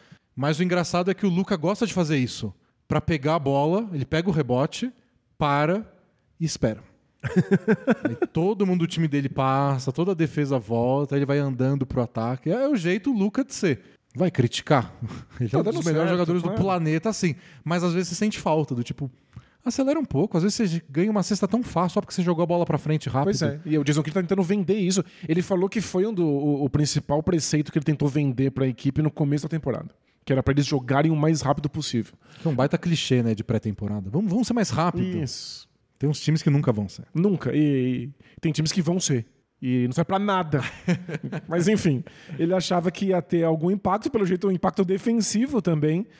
Mas é muito mais fácil você ser um time rápido quando você tem mais corpos descansados pra É. estar em quadra. Tem isso. O, o Dallas não teve grandes problemas de lesão na temporada, mas teve vários pequenos. O Irving passou um tempo fora, não dois meses fora, mas passou um tempo fora. Por isso que ele não tem. Eles têm o quê? 29 jogos juntos na temporada. E o Dante Exxon agora tá fora. O Lively passou uma semana sem jogar. O Kleber ficou uma semana sem jogar. O Don't já perdeu algumas partidas. Mas só, só quero ter o time inteiro, sabe? É sempre um carinha aqui outro lá. Por isso que o Dallas já mudou muito de, de quintetos titulares ao longo da temporada. E agora tem as trocas, né? E é Então é outra mudança. Mas eu tô, eu tô otimista. Não sei se a defesa vai continuar sendo a melhor da NBA, né? Mas. engraçado, né? A defesa ser a melhor da NBA quando eles se livram do, do Grant Williams. Que dizem agora, a gente vê, muita gente estranhou essa troca e agora estão dizendo que ele foi trocado por ser chato. Basicamente, né? Muito, muito curioso isso. Juntaram várias matérias da época dele de Boston, em que os jogadores dos Celtics dizem que ele era muito chato. Tipo, pentelho mesmo, chato, cara chato de conviver. E a mesma coisa agora do Dallas, ninguém aguentava mais ficar perto dele. Mas o Hornets não perdeu nenhum jogo na era Grant Williams, né? Três vitórias, zero derrota. Tem, tem, tem chatice que compensa. Só não sei se é do Grant Williams. Mas enfim, eu, se tivesse que arriscar um desses times que a gente falou pra engatar de vez, colocaria as minhas fichas, meu, meu dinheirinho da KTO, eu colocaria no Dallas Mavericks. Eu chuto que eles vão escapar do, do colher de chá. Tá, tá bem legal essa fase do Dallas. E tem um último time que eu queria falar, Danilo, pra gente encerrar, que esse eu deixei por último, porque eu não sei se tem muito o que falar, que é o Phoenix Suns. Porque a- o grande motivo para eu colocar o Suns na lista de times que podem deslanchar é que pô, eles têm o time deles agora. É isso. Tem Eles- Duran. Os jogadores estão saudáveis. É, que, quer dizer, outro Mais ou dia menos, o Bradley Beal já acabou, saiu é. com dor. Não sei, viu? Mas, não sendo nada sério, tá aí Kevin Durant, Devin Booker, Bradley Beal. Fizeram a troca que eles queriam por um, um jogador mais confiável do que aquele monte de salário mínimo que eles contrataram, que é o Royce O'Neal, que já começou bem. Começou bem. O, o, Grayson Allen é outro candidato aí a quinto elemento, que ele é o líder da NBA em bolas de três pontos, né? Quase 43% de aproveitamento. O Eric Gordon tá jogando muito bem, tá sendo você bem produtivo. Você viu a ponte aérea que ele finalizou outro Impressionante, dia? Impressionante, o passe do Royce O'Neal. A última tinha sido, acho que há três anos. A última ponte aérea do Eric Gordon. Alguém resgatou-la. Muito bom, mas tipo, eles conseguiram um elenco enxuto, mas com jogadores veteranos e confiáveis. Então, tipo, agora eles têm, sei lá, oito jogadores Isso. que eles confiam, então eles sabem que confiam, não é tipo, ah, vamos tentar o Watanabe, ver o que que dá. Vamos tentar o Bates Diop e ver se ele pode ser titular. Não, agora eles têm oito jogadores que a gente sabe quem são esses oito, eles confiam neles, nenhum tá machucado. É que é não muito... sei se vai deslanchar, a gente não tem uma sequência aí de oito vitórias para dizer que vai deslanchar, mas é esse é o time e tem muito jogador bom no meio. É que é muito triste e meio ridículo que nessa altura, assim, no All-Star Break, a grande vitória dos Suns tenha sido finalmente descobrir quem são os jogadores que eles querem ter em quadra. Agora eles têm que descobrir todo o resto. Eles ainda não sabem como é que funciona a armação do time. O, eles não sabem se o Duran passa mais tempo de pivô ou mais tempo no perímetro. Eles têm que descobrir um monte de coisas como o time funciona agora no, no que você disse que é mais perto terço. de um terço da temporada. É triste para eles, mas o fato de que eles ainda assim estão em quinto na Conferência Oeste mostra só o talento bruto de um time que tem Devin Booker e Kevin Durant. É. Nem fora do Bradley Beal, porque jogou muito pouco e nem tá jogando tudo isso. Mas o time é bom, tem bons resultados apesar de tudo. E se quiser um exemplo recente, a história do Lakers do ano passado. É. Eles se descobriram depois da troca do Westbrook na trade deadline, deslanchou depois da parada do All-Star, chegou na final de conferência. Então. É um, é um cenário perfeitamente possível. Você não tem muita margem de erro, mas não seria o primeiro time a se descobrir, entre aspas, nesse terço final de temporada. Não tem margem de erro e não tem margem para lesão. É. Mas começar do quinto lugar já é ótimo. Muito. E começar tendo Duran e Booker no time, né, também é ótimo. Acho que foi isso, isso que o Suns apostou, né? Que dava para começar de Duran e Booker. O resto, aí você vai descobrindo no meio do caminho. É isso que eles fizeram, descobriram. Que é a mesma coisa do Lakers de novo ano passado. Por que a gente vai ficar procurando coisa e mexendo e troca e faz isso? Porque tem do LeBron e Anthony Davis, o resto a parte um mais difícil já tá feita. O resto a gente vai ter que encontrar. A parte mais difícil o Suns tem também. Então é, é um time que a gente não tem tanto para analisar, porque não, não é uma sequência recente de nada, mas olha, pode ser um time que dá trabalho aí. A ver se dá tempo de alcançar o top 4, que se distanciou é, um pouquinho assim. O Suns está três jogos atrás do Nuggets. É, e tem, eu, eu já estou pensando se esse Suns dá conta de segurar o Dallas Mavericks lá embaixo. Que a diferença entre eles é bem pequena, acho que é um jogo só. E tem o Kings no meio também. É, o West é muito pauleira. E o Pelicans, né? O Pelicans está quase tá empatado com o Suns. São quatro times praticamente empatados, né? Suns, Pelicans, Mavs e Kings. Vai ser bem legal essa segunda, segunda metade, entre aspas, da temporada. Ah, segunda metade simbólica. Isso. Você tem mais times que você quer citar? Eu citei um no pré-podcast, que é um time que eu acho que não vai para lugar nenhum de tabela, mas que vai ser um time bem mais legal de ver e vai ganhar, acho que vai até ganhar mais jogos, que é o Charlotte Hornets. Ganhou as últimas três partidas. É um apanhado de jogadores que estavam todos assim, presos nos seus times, e falou: só que só quero jogar. É o Trey Man, que eu tirei uma com a cara dele do podcast passado e tá jogando muito. Jogou muito melhor que o Trey Young no jogo de ontem. O Hornets ganhou do Hawks. Grant Williams está jogando bem. O Mitic, que veio também do, do Thunder, ótimas partidas, as melhores dele na NBA desde que ele foi pro Hornets. Era esse jogador que precisava de oportunidade, né? O Grant Williams deu uma alfinetada no Doncic, você viu? Não, o que aconteceu? Ele falou que foi muito boa a vitória, muito legal que todo mundo jogou junto, que a gente passou a bola, que todo mundo participou. é muito mais legal que a gente jogou é, pelo nome que está na frente da camisa, não nas costas. Tipo, a gente jogou por, por, por Charlotte. Fala típica de uma pessoa que é trocada por ser chato. É. Mas mentira não é. O Don't é um jogador difícil às vezes de estar em quadra junto. Porque às vezes você tá livre e ele só vai tentar um arremesso. Eu, eu adoraria uma coletânea de momentos em que o Kai Irving tá totalmente livre na zona morta, o Don't te força um arremesso absurdo e o Irving abre os braços. Ele abre os braços meio indignado, assim, tipo, o quê? Por que, que que você foi arremessou isso? isso? E aí o- a bola entra e o, o, o Kyrie Irving faz um punhozinho, assim, tipo, boa, entrou. Não, Mas é- boa. Mas é frustrante com todo mundo. Pergunta pro Porzingis o que, que ele achava disso. Bom, você tem algum outro time? Eu pensei, talvez, no Spurs. Você acha que o Spurs vai melhorar? Porque o Ibanyama não para de melhorar a cada semana que passa. É, E o entrosamento dele com o resto do time, a quantidade de ponte aérea que agora chega nele. Acho que o Spurs é um time que tá, tá melhorando, mas é que é. É que o resto é muito ruim, né? é Nossa nossa, Senhora. senhora. Tipo, tem, tem uma luz no fim do túnel, mas até aí qual é a novidade? A gente já sabia que a luz estava aí, né? Bom, é isso, Danilo. Esses são os times que a gente palpitou. A gente, é bom que a gente falou de muitos times, que algum tem que emplacar, né? Boa. E aí depois a gente volta e fala, viu que eu avisei?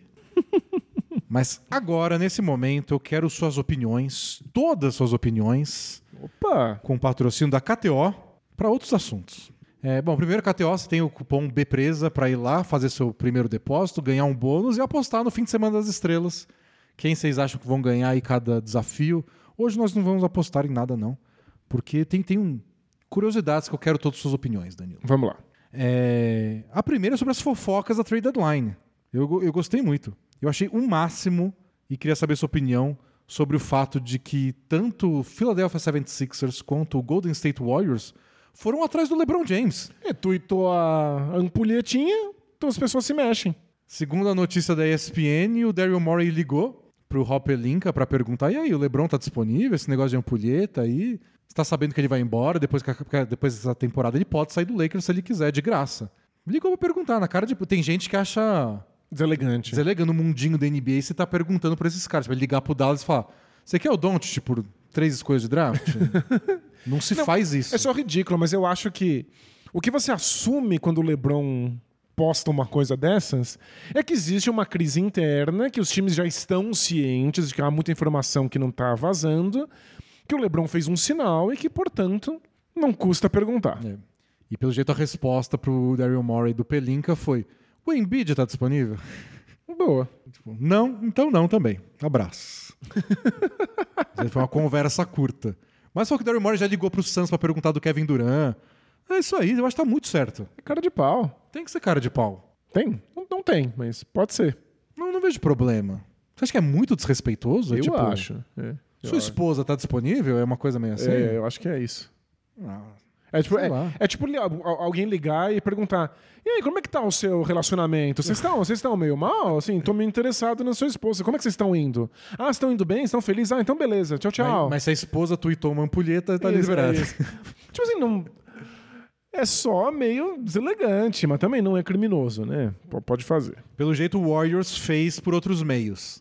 Pelo jeito, o Draymond Green, que é muito amigo do LeBron e tem a mesma agência, né? os dois são agenciados pelo Rich Paul, da Clutch Sports. Ele fez via a gente. Isso, então conversa com o Rich Paul, o Rich Paul vai lá, tem como, mas pelo jeito nem o Lakers, nem o Rich Paul, nem o LeBron, ninguém estava interessado nisso por hora. Mas é legal saber que isso aconteceu É, nos é bastidores. muito, é, é muito engraçado. O que, e, e ainda sobre fofocas de trade deadline, outra notícia que eu fiquei muito surpreso, Hum. envolvendo o Kyle Kuzma. O Kuzma disse que o Michael Winger, que é o general manager do Wizards, chegou pra ele e falou: "Tô aqui com uma oferta do Dallas Mavericks. Não, não quero te trocar. Mas você quer? Se Se, se você quiser, eu posso fechar o negócio." É mesmo? Nossa, Ku- que, Kuzma que contou a história. que gente boa. Eu acho que eu, eu interpretei como você quer sair? Eu sei, eu sei que o Wizards é o Wizards, né? Já diria Bradley Bill. Somos o Wizards. Somos o Wizards. Se você não tiver interessado, se for pra pedir troca daqui seis meses, Vamos resolver isso agora. prefiro resolver agora, porque essa a oferta do Dallas deve ser aceitável. Uhum. E O que, que será que era a oferta? não sei. No fim eles fecharam a do Gafford, né? Mas aí o Kuzma disse: "Não, eu quero construir alguma coisa aqui". Ai, que bonito. Que eu acho que é uma frase que ninguém diria pro Nossa. Washington Wizards. Essa, essa é uma aposta que ninguém faria na KTO. Não. Ninguém. Aposta aí na KTO. O, o Caio Kuzma vai construir alguma coisa. E eu não, não importa nem que é vago a aposta. Não vai. Já perdeu a aposta. Mas eu lembrei. Mas essa foi a história. E, e era isso mesmo, né? O que o pessoal tava falando é que o Dallas estava em conversas com o Wizards sobre o Kuzma, mas o que chegou na gente né, foi que o Kuzma não ficou mais disponível e aí eles aproveitaram que estavam lá nas conversas e falaram: tá bom, e, e o Gafford? E aí foi. Não tinha atinado, tinha esquecido completamente disso. O que aconteceu foi o Kuzma não Kuzma quis. teve voz. O Kuzma pode falar, não, quero jogar amanhã com Luca Doncic e Kyrie Irving e brigar por playoff e coisa grande no Oeste. Não. Não, não quero construir alguma coisa em Olha Washington DC. Que lindo, hein, Kuzma? Pode Essa- construir uma sequência histórica de derrotas. É só uma, é é uma leveza que só quem já foi campeão da NBA pode ter, né? Isso. Não, na, na verdade, né? É uma leveza que só quem ganha 30 milhões de dólares por ano pode ter. Ah, mas ele ia ganhar o mesmo salário no Dallas. Não, sim, mas é que a partir do momento que já caiu o dinheiro na sua conta, é, tudo é leve, né? É muito tranquilo. Não tem, não tem lesão ruim, né? É, não, não tem ele já ganhou na vida. É. É tipo, é o que os gringos chamam de too big to fail. Exatamente. Já, já ganhou na vida, não tem como dar errado. Grande demais pra falhar. Últimas notícias eu quero opiniões rápidas, Danilo, pra gente ir pro Both Things Play Hard. Uma é que o Shaquille O'Neal teve a camisa aposentada pelo Orlando Magic. O que é curioso porque Ficou todo mundo ofendido quando ele pediu Demorou. trocado. demorou muito. Assim, se ficaram ofendidos quando ele pediu pra ir embora do Orlando Magic, nunca iam aposentar a camisa dele. Perfeito. Se é pra aposentar, por que esperou o ano do senhor de 2024? não, não- não- Faz tempo, né, que ele jogou no Orlando Magic. É esquisito mesmo, né? Acho que eles precisaram de mais tempo do que a aposentadoria do Shaquille O'Neal pra curar o rancor. Mas o que eu achei mais curioso de tudo, que eu não tinha me atinado ainda, era uma informação que todo mundo sabia, mas eu não tinha ainda parado pra pensar. É a primeira camisa aposentada na história do Orlando Magic.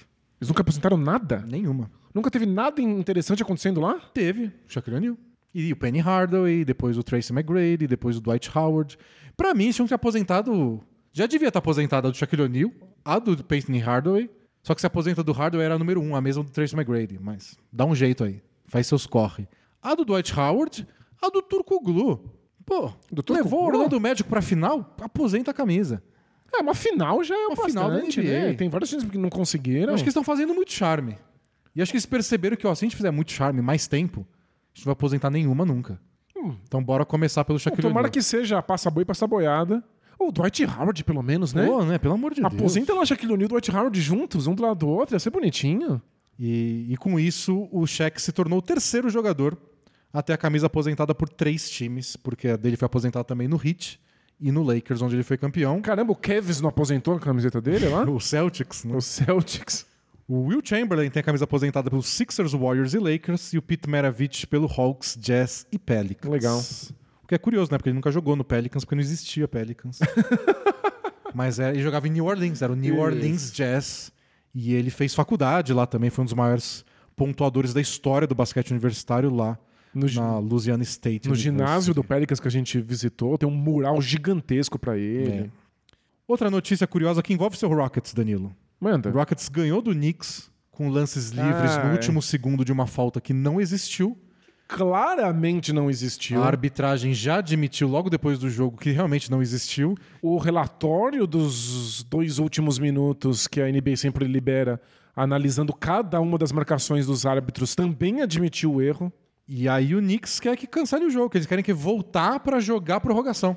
A falta foi no estouro do cronômetro. E aí permitiu dois lances livres que deram a vitória pro Rockets no jogo que estava empatado. Se não tivesse sido falta, teria simplesmente tido uma prorrogação. É isso que eles estão querendo. Já existe é, precedente na NBA para quando os times vão jogar de novo no calendário, rejogar os minutos finais ou os segundos finais de uma partida. A gente até falou disso em, em podcasts especiais para assinantes. É, tem um episódio do Museu de Relevância Temporária que eu conto a última vez que isso aconteceu. Foi um jogo do Miami Heat, muito engraçado, aliás. Porque o erro foi que o Shaq foi eliminado faltando 50 segundos com a sexta falta. Mas não era a sexta falta dele. e aí voltaram pra jogar esses últimos 50 segundos. O Shaq nem tava mais no Miami Heat, tinha sido trocado. Já foi Então, por causa dele, E aí ficou sem ele de tava em outro time. Mas é, a dificuldade do Rockets e Knicks é que eles não se encontrariam de novo. Então, a logística para fazer esses dois times Jogarem 5 minutos de basquete. outra vez nesse ginásio é só inviável. Mas eu acho que não vai rolar, porque, segundo a regra da NBA, isso pode acontecer quando uma regra é mal aplicada e não por um erro de arbitragem. Uhum. Porque essa do Shaquille O'Neal é tipo, não, você é eliminado com seis faltas, não com cinco. Isso, não, Agora- isso não é um erro, é uma regra acontecendo no momento que ela É, não deveria. o né? árbitro marcar uma falta errada, aí é todo dia, toda hora. calhou de ser no último lance da partida empatada. Claro. É mais grave, mas acontece toda hora. É que fica mais incômodo quando os árbitros admitem e o relatório dos dois últimos minutos admite também. Aí é, fica difícil de engolir. É, é feio, é bem feio. Feio. Mas eu não acho que é caso de rejogar. Assim. É, também não acho que vai rolar. E por fim, a última notícia pra gente finalizar a sessão Quero Todas as Opiniões é pra dizer que o Isaiah Stewart deu um soco no Dewey Banks Deu uma antes, boqueta. antes do jogo entre Pistons e Suns. Pelo jeito, foi no estacionamento. Eu, não, eu vi um pessoal falando que foi no estacionamento, outros falando que foi no corredor de entrada do É. ginásio. Talvez tenha um corredor entre o estacionamento e o vestiário. Pode ser. Mas a, a notícia de hoje do The Athletic era estacionamento. Pelo jeito, os dois se estranharam muito na última vez que se enfrentaram na temporada. Que aí você mostra o rancor, né? Porque foi em 5 de novembro. Tem que ter muita memória, muito rancor. Esse, esse é do meu time. E sei lá o que eles falaram, mas pelo jeito eles estavam peito no peito quando um- o Isaiah resolveu dar uma muqueta. Pra quem não conhece o Isaiah Stewart, é aquele cara que uma vez quis matar o LeBron, lembra? Ele correu pra dar um soco no LeBron e precisaram de nove jogadores dos Pistons e mais seguranças pra segurar ele. É. E o Westbrook ficou fazendo pose de vem pra briga então. Foi um momento patético da história da NBA e o Isaiah Stewart tá envolvido de novo. Pistons e Bad Boys, né? Sempre. E, e o mais bizarro é que o Banks foi lá e abriu um boletim de ocorrência. A polícia. Ele foi detido, ele, a polícia a levou polícia foi ele. lá prender e aí ele foi, foi notificado de que vai ter que responder criminalmente foi liberado. Que loucura, né? Ridículo, ridículo. Bom, mas foi isso. Muitas notícias hoje pra comentar. E eu ainda ia falar do Grant Williams ser, ser chato. Ah, Mas isso a gente falou antes. acabei spoilando aí. Vamos pro Both Things Play Hard responder perguntas do amigo internauta? Bora? Are we having fun yet? Both teams play hard. Both teams play hard. It's not supposed to be easy. I mean, listen, we talking about practice. Not a game, not a game, not a game. We talking about practice. I want some nasty. Both teams play hard. Both teams play hard. God bless and good night. Muitas perguntas, eu não sei por onde começar, porque semana passada não deu tempo, lembra? Não deu, a gente tomou bronca. Adoro o pessoal que fica indignado que a gente come um- um- um- uma sessão do nosso próprio podcast. Um podcast de basquete, porque Porque a tinha gente teve que muitas falar muita de coisa de basquete. pra falar. Bom, duas rapidinhas pra começar. Uma é relembrando onde conheci o Bola Presa. Olá, Crash Bandicoot e Índiozinho da podosfera brasileira, tudo bem? Índiozinho? Índiozinho é um jogo igual ao Crash? Não sei. Falo de Guaranésia, interior de Minas Gerais, que por ser tão pequena não tem cidade irmã. Acho que não é desculpa, não. Tem que ter, tem outro, um monte de cidade pequena pelo mundo. Tem, tem um vereador? Tem uma máquina de fax? Dá pra se comunicar É e, isso. e pedir irmandade. Com outras cidades pequenas. É, entre em qual qual é a menor cidade da China. Entra lá em contato. O que não dá é ser cidade pequena e ficar almejando cidade grande, né? Alô, Paris? É, o Nova York, não dá, né? Você tem que saber. Tem cidade que é muita areia pro seu caminhãozinho. No episódio 444, um ouvinte perguntou sobre os podcasts do The Last Dance, na época da pandemia, e foi recordado a participação na série do Café Belgrado. Ele disse: Eu me lembrei disso na hora, antes mesmo do Denis avisar, pois foi nesses podcasts que conheci o Bola Presa. Que legal. E passei a acompanhar. Desde então, não perdi nenhum episódio, substituindo o vazio deixado pela aposentadoria do Bala na Sexta. Vida longa, bola presa.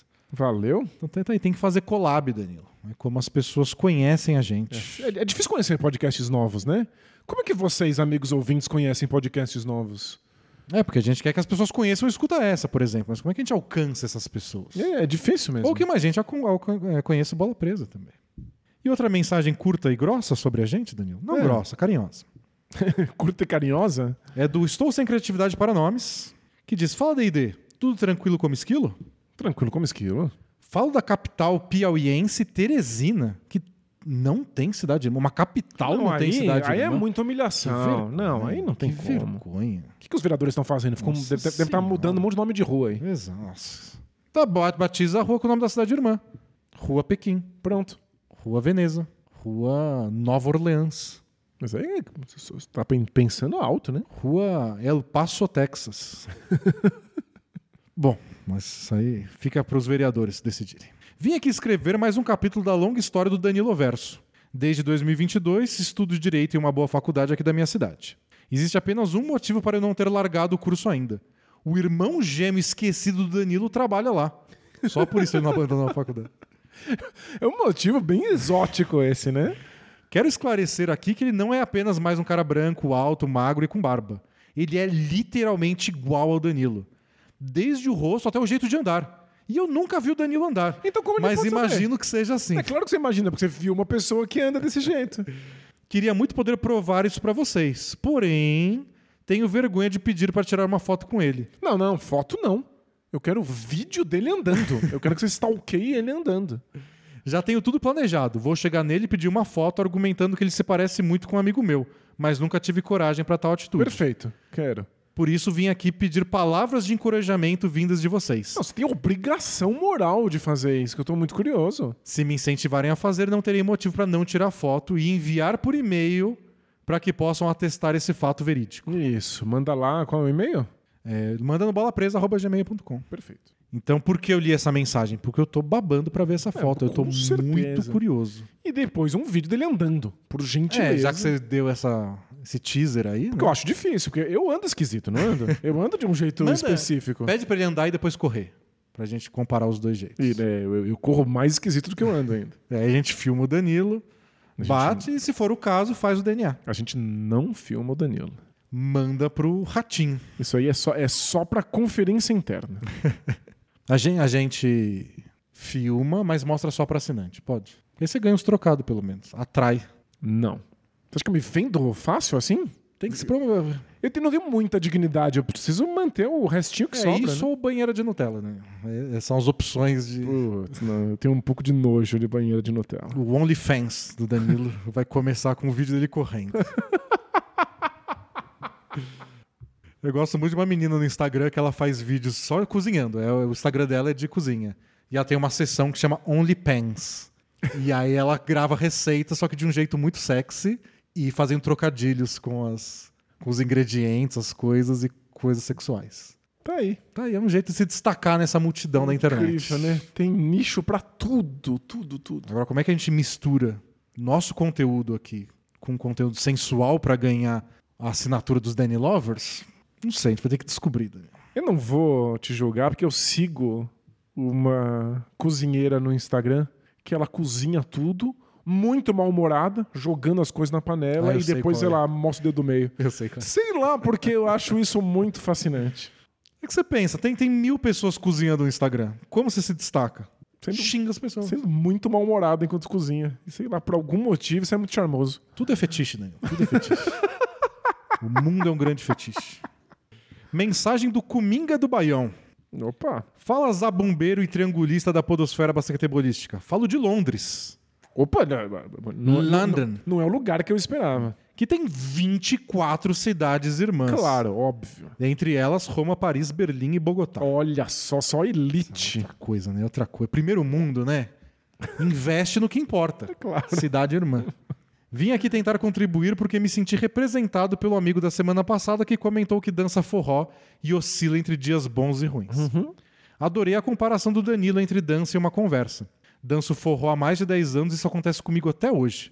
O que eu percebi é que, assim como numa conversa, tem dias que eu não tô, que eu não tô bem e não tô aberto a conversar. Claro, normal. Então não consigo me soltar e me envolver na dança a ponto de me conectar com as pessoas.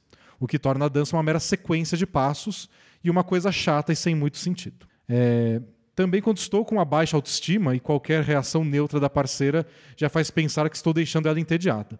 Já em outros dias, mesmo fazendo os passos, é, mesmo fazendo os mesmos passos, ocorre uma troca de sorriso, conexão com as parceiras de dança Às conexão com a música, né? e fico me achando o melhor dançarino da noite. Em dias que eu percebo que não estou bem, priorizo conversar, rir com os meus amigos entre uma dança e outra e beber um pouco. Quase sempre consigo melhorar o meu humor comparado com o início da noite. Para mim, o forró hoje supre a necessidade de estar em comunidade e senso de pertencimento que a igreja cumpria antes de eu virar ateu. Então, tento ir ao menos uma vez por semana, estando bem ou não, pensando na minha saúde mental. Faz muito sentido, né? A gente tem pouquíssimas oportunidades hoje em dia contemporâneas de comunidade. De sentir que tá todo mundo junto pelo interesse em alguma coisa específica. É tipo, igreja e futebol é o que mantém a nossa sociedade. E aí você tá lá, né, com os amigos da igreja, conversando, aí você fala, tem, tem um probleminha. É, eu só não acredito, né? Não acredito em nada aqui. Abraços de um fã que atualmente acompanha a NBA só pelo bola presa devido ao fuso horário, o que me traz a questão mais interessante de todas, que até por isso que eu tô lendo a pergunta, mais do que por tudo mais que ele falou. É. Como é que é essa cena de forró em Londres? Ah, deve ter. Ele mora em Londres e vai uma semana no forró. Eu quero saber, é grande, é pequeno? Só tem brasileiro? Atrai os gringos? Os Ah, latinos isso vão junto? É, é- é- essa é uma grande pergunta. Tem alguém que não é brasileiro dançando forró? Os, ami os brasileiros que criaram levam amigos britânicos ou de outras nacionalidades para ir lá conhecer o forró? Como é que é a aceitação do forró Nossa, em Londres? Muito curioso. Quero muito saber. Pode virar um episódio do Escuta Essa, o forró em Londres. Conta pra gente aí. Fiquei muito curioso. Muito legal. Mas é, é, admito que dança tem esse poder, né? De se você dança algo que é dançado em outros lugares, qualquer lugar que você vai, a primeira coisa que você faz é pesquisar. Onde tem o baile disso? Onde tem a escola de dança disso? E aí você vai e automaticamente conhece pessoas. Você nunca tá verdadeiramente sozinho se você dança uma coisa que é dançada em outros lugares. Eu só não sabia que o forró era o caso. E entendo, né? Londres é uma capital do mundo, assim. Mas deve ao mesmo tempo é tudo, curioso. Eu quero saber. Quero saber o tamanho da comunidade. Eu também. Próxima mensagem, Danilo, essa, essa é boa. Hum. É do Paulo Jorge. Ou do Paul George. Olá, D&D, tudo bem? Tudo bom? Uma história que começa com o clichê da estagiária atraente, mas vai por outro rumo. É mesmo? Bom, assim, eu só confio porque você leu antes de, de trazer a pergunta que o Play Hard. ah, isso é o que ele diz. Ele escreveu isso. Então, mas eu, eu tô confiando em você Ah, tá, tá. Que, que isso vai acontecer de Vamos fato, lá. porque eu não, não tô acreditando muito. Sou o gerente do meu departamento, onde lidero um time de 18 pessoas. ok. Em março do ano passado, foi contratada uma analista para o meu time. Ela tem 23 anos, é bastante atraente, extrovertida e tem uma vida bastante liberal. O que ele quis dizer com isso? Está sempre falando com todo mundo, cantando histórias de suas aventuras no Tinder e com muita frequência faz piadas de conotação sexual. Ok, ele- o que ele quis dizer com ela ser liberal é que ela tem uma vida sexual livre. E, e fala disso para as pessoas. Perfeito. Acabei desenvolvendo uma amizade com ela, mas nunca um interesse romântico barra sexual. Ela é só uma pessoa legal e agradável de se conviver. Perfeito. Fim da mensagem? Não, Ok. jamais, jamais. Sempre pode piorar. É. Em um happy hour, em meados do ano passado, depois de algumas cervejas, o assunto da mesa eram as próteses de silicone que ela tem nos seios. Foi quando ela se levantou para exibir a todas as mulheres presentes, na privacidade do banheiro do lugar. Na... Você imagina essa situação? Você Ah, vai lá e mostra o seu seio para todas as mulheres que estão no, no, no recinto? O que, que tá acontecendo? Ué, é o corpo humano, Dani. É normal? Todo mundo lá tem peito. Nossa, não, não, acho que não tô acostumado só. É que você não tem peito. Na volta, ele continua. Fiz uma piada que hoje entendo ter sido de mau gosto. Dizendo que achava injusto que ela só mostrasse para as mulheres e que eu achava que, ela- que eu devia ver também. Extremamente mau gosto. Mas é, é problema de. De você estar É. alcoolizado num contexto desses, claro. Ela respondeu com: Me dá um aumento que eu te mostro. Nossa, que a resposta ainda de mais mau gosto. Credo. Nesse momento, apertamos a mão e selamos esse acordo, claramente em tom de brincadeira. Então, o seu problema é que quando ele tiver que dar o desgraça do aumento pra ela, vai ficar uma situação horrorosa. Nos meses seguintes, em outros momentos de descontração, o tal acordo voltava à tona como uma piada interna recorrente. Pois bem, agora em janeiro, o período de avaliação dos profissionais chegou e muitas pessoas foram promovidas, inclusive ela. E para minha surpresa, na noite do mesmo dia em que as promoções foram divulgadas, eu recebi uma foto dela, mostrando os seios, tá seguidos de um kkk. Não é possível. Ele não pediu, pelo menos. Mas ela cumpriu a parte do acordo dela. Que não, era pra um ter acordo, cumprido. Não, era um pra ter cumprido. É que assim, o, o, o KKK dá a entender que ela só achou engraçado. Ela mandou como uma piada. Né? Tinha uma piada interna recorrente e ela levou essa piada longe demais. A piada já era bem longe. Já, já foi longe. Já era longe demais. Ela co- conseguiu levar ainda mais radicalmente longe. A gente que não tem limite, né? Nossa, desse- gente que não sabe quando parar, né? Eu não sabia como reagir. Imediatamente apaguei a foto e só respondi com um emoji de carinha assustada. Muito bom, né? Momento sério. Como eu vou reagir? Um emoji, Um emoji. claro. Eu, sem querer, fui um assediador que trocou promoção por nude. Nossa, sério. Isso foi há poucos dias e ainda não a vi pessoalmente, dado que o sistema de trabalho é híbrido e as visitas presenciais ao escritório ainda não casaram. Não sei quais consequências isso pode ter no meu trabalho se a história chegar no RH. Como é? Péssimas, péssimas. É, até- acho que ah, só tem uma única possibilidade, que é fingir que nada aconteceu. né? Nunca mais falar sobre isso e acabou. Como ela não é nada discreta, imagino que outras pessoas da empresa já devam saber que ela mandou a foto. Imagino que o RH não entenderia apenas com uma piada que foi levada longe demais. É claro. E se essa história chegar lá, quem vai ser punido? Eu? Ela? Os dois? Ninguém? Agora eu estou nas mãos dela? Não parece ser o perfil de pessoa, mas eu estaria exposto a algum tipo de chantagem por parte dela?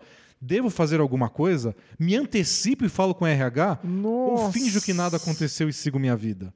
Abraços e vida longa, bola presa. Eu é que me antecipei, obrigado. Eu me antecipei falando que só, só resta fingir que nada aconteceu, mas ela é bastante espalhafatosa, diriam. Pelo- pela breve descrição que a gente tem dela, eu imagino que ela já contou pra todo mundo e achou muito engraçado. Exato. Virou uma piada. E, E, e para ela, acho que tá tudo bem. Pra ela, eu entendo que talvez pra ela seja só uma piada mesmo. Que ela não acha que ele deu o aumento ou fez a promoção dela só por isso.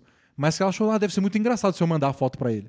Talvez seja isso, não dá pra saber com certeza. é que sabe qual é o É problema? que assim, e as outras pessoas? E se chegam outras pessoas? Se como, chega- como vão interpretar? Você chega no RH, na chefia ou sei lá o que seja, Acabou. você tem que explicar, tá? Ok, foi só uma piada que foi longe demais.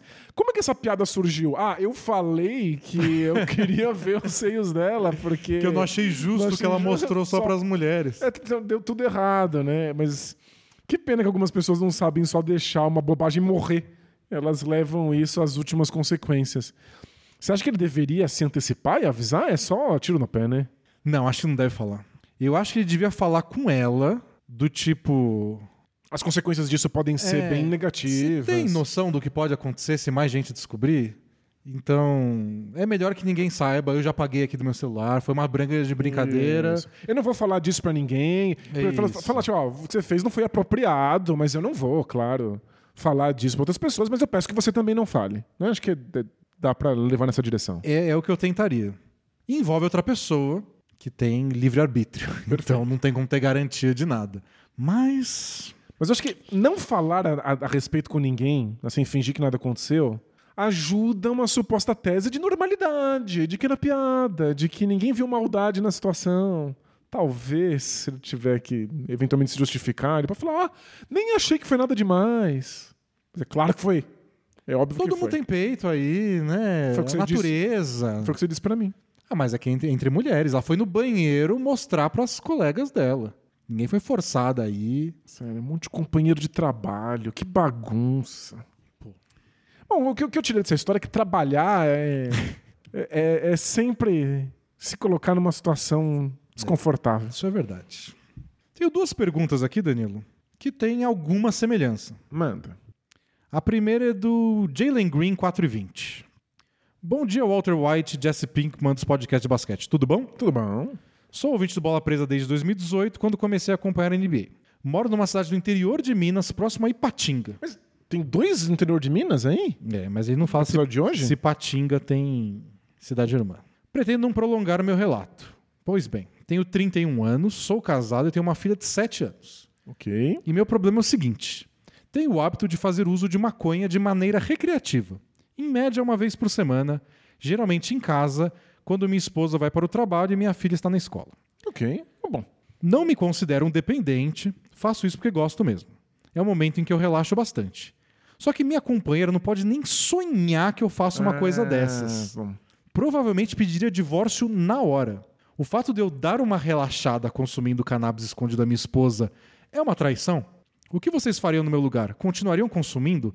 Parariam? Contariam pra ela? Agradeço pela compreensão e vida longa bola presa.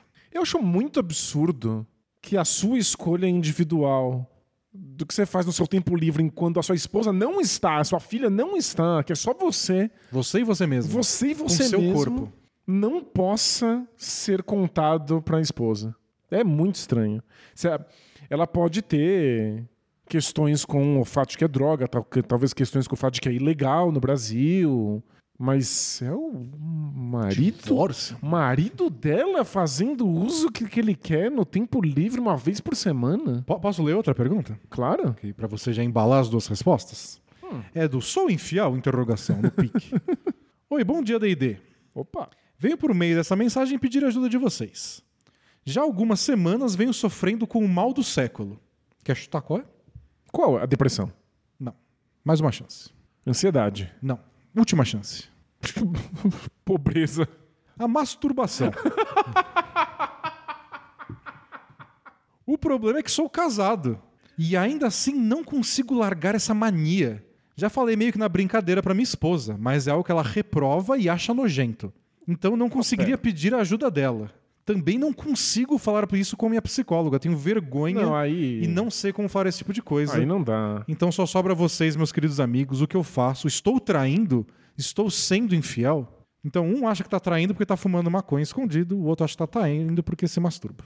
É, Se ele se masturba de vez em quando e faz isso porque gosta e porque relaxa, etc., tá tudo bem. O que você faz com o seu tempo livre, amigo. É a mesma resposta, né, para É as a duas perguntas? mesma resposta. É que existem casos em que um excesso de masturbação pode interferir na vida sexual do casal. Não parece o cara, parece que ele só acha errado. Ponto. Parece que tem uma, uma situação Moral aí. é, ele de, acha que, de que a esposa acha nojento que isso aconteça. É, bom, aí é só desinformação mesmo, né? Mas infiel, acho que você não tá sendo. Não, sem dúvida nenhuma, não. Agora, E é outra coisa que você não precisa falar pra sua esposa Não também. precisa, a não ser que isso esteja realmente atrapalhando o convívio de vocês. É, tem casos. Aquele ator famoso, que eu nunca lembro o nome, que é o pai do Chris, no Todo Mundo Odeia o Chris. Não sei, mas é informação suficiente. Boa. É, falou que ele, ele passou muitos e muitos anos com um vício em masturbação que, segundo ele, destruía todas as relações sociais dele e o casamento. E que ele precisou de bastante apoio psicológico para conseguir se desvencilhar disso. Como tudo na vida, pode se tornar um vício e isso tem grandes impactos na sua vida. Então, se não for o caso, tá tudo bem. E é a mesma coisa pra pergunta maconha. É mesma resposta. É. Mas nos dois casos, acho que é uma coisa que vocês têm que estar ok com isso. É que o primeiro parecia muito ok. Tipo, eu gosto de maconha, fumo e tô, tô bem com isso. Ele não parece estar ok com a masturbação. Aí você precisa trabalhar essa parte sozinho. É, e a- Em acho que nenhum dos casos, qualquer esposa precisa ficar sabendo. E, por favor, fale sobre masturbação com a sua psicóloga se você acha que isso está te incomodando, se você sente culpa, É, nem se parece. você se preocupa com a ideia de, de ser nojento. Ou paga pra gente o que você tá pagando pra ela. Que aí é.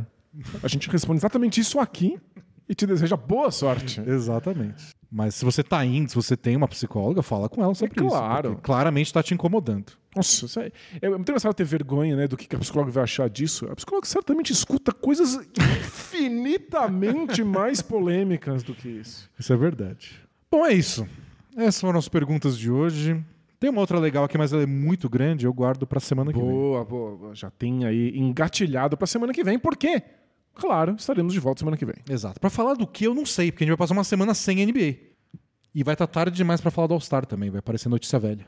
É, vai ser o que vai acontecer. A gente vai falar pouco do All-Star e inventar algum Isso. Sugiram, excelente assunto. sugiram um tema aí que vocês queiram ouvir da gente na semana que vem, que a gente promete olhar com carinho. Perfeito. É isso. E bom All-Star pra vocês. Isso. A, a gente não vai ter transmissão nenhuma nem no sábado no League Pass, nem segunda no YouTube, porque não vai ter jogo. Então você vai ver a gente de novo mesmo só quarta-feira no Escuta Essa ou quinta-feira na gravação do podcast. Ao vivo no YouTube, sempre às 5 e meia, pontualmente, sem nenhum É, atraso. não, eu odeio quem atrasa. Odeio, acho uma falta de respeito. Nunca atrasamos. É isso. Até lá. Tchau. Tchau, tchau!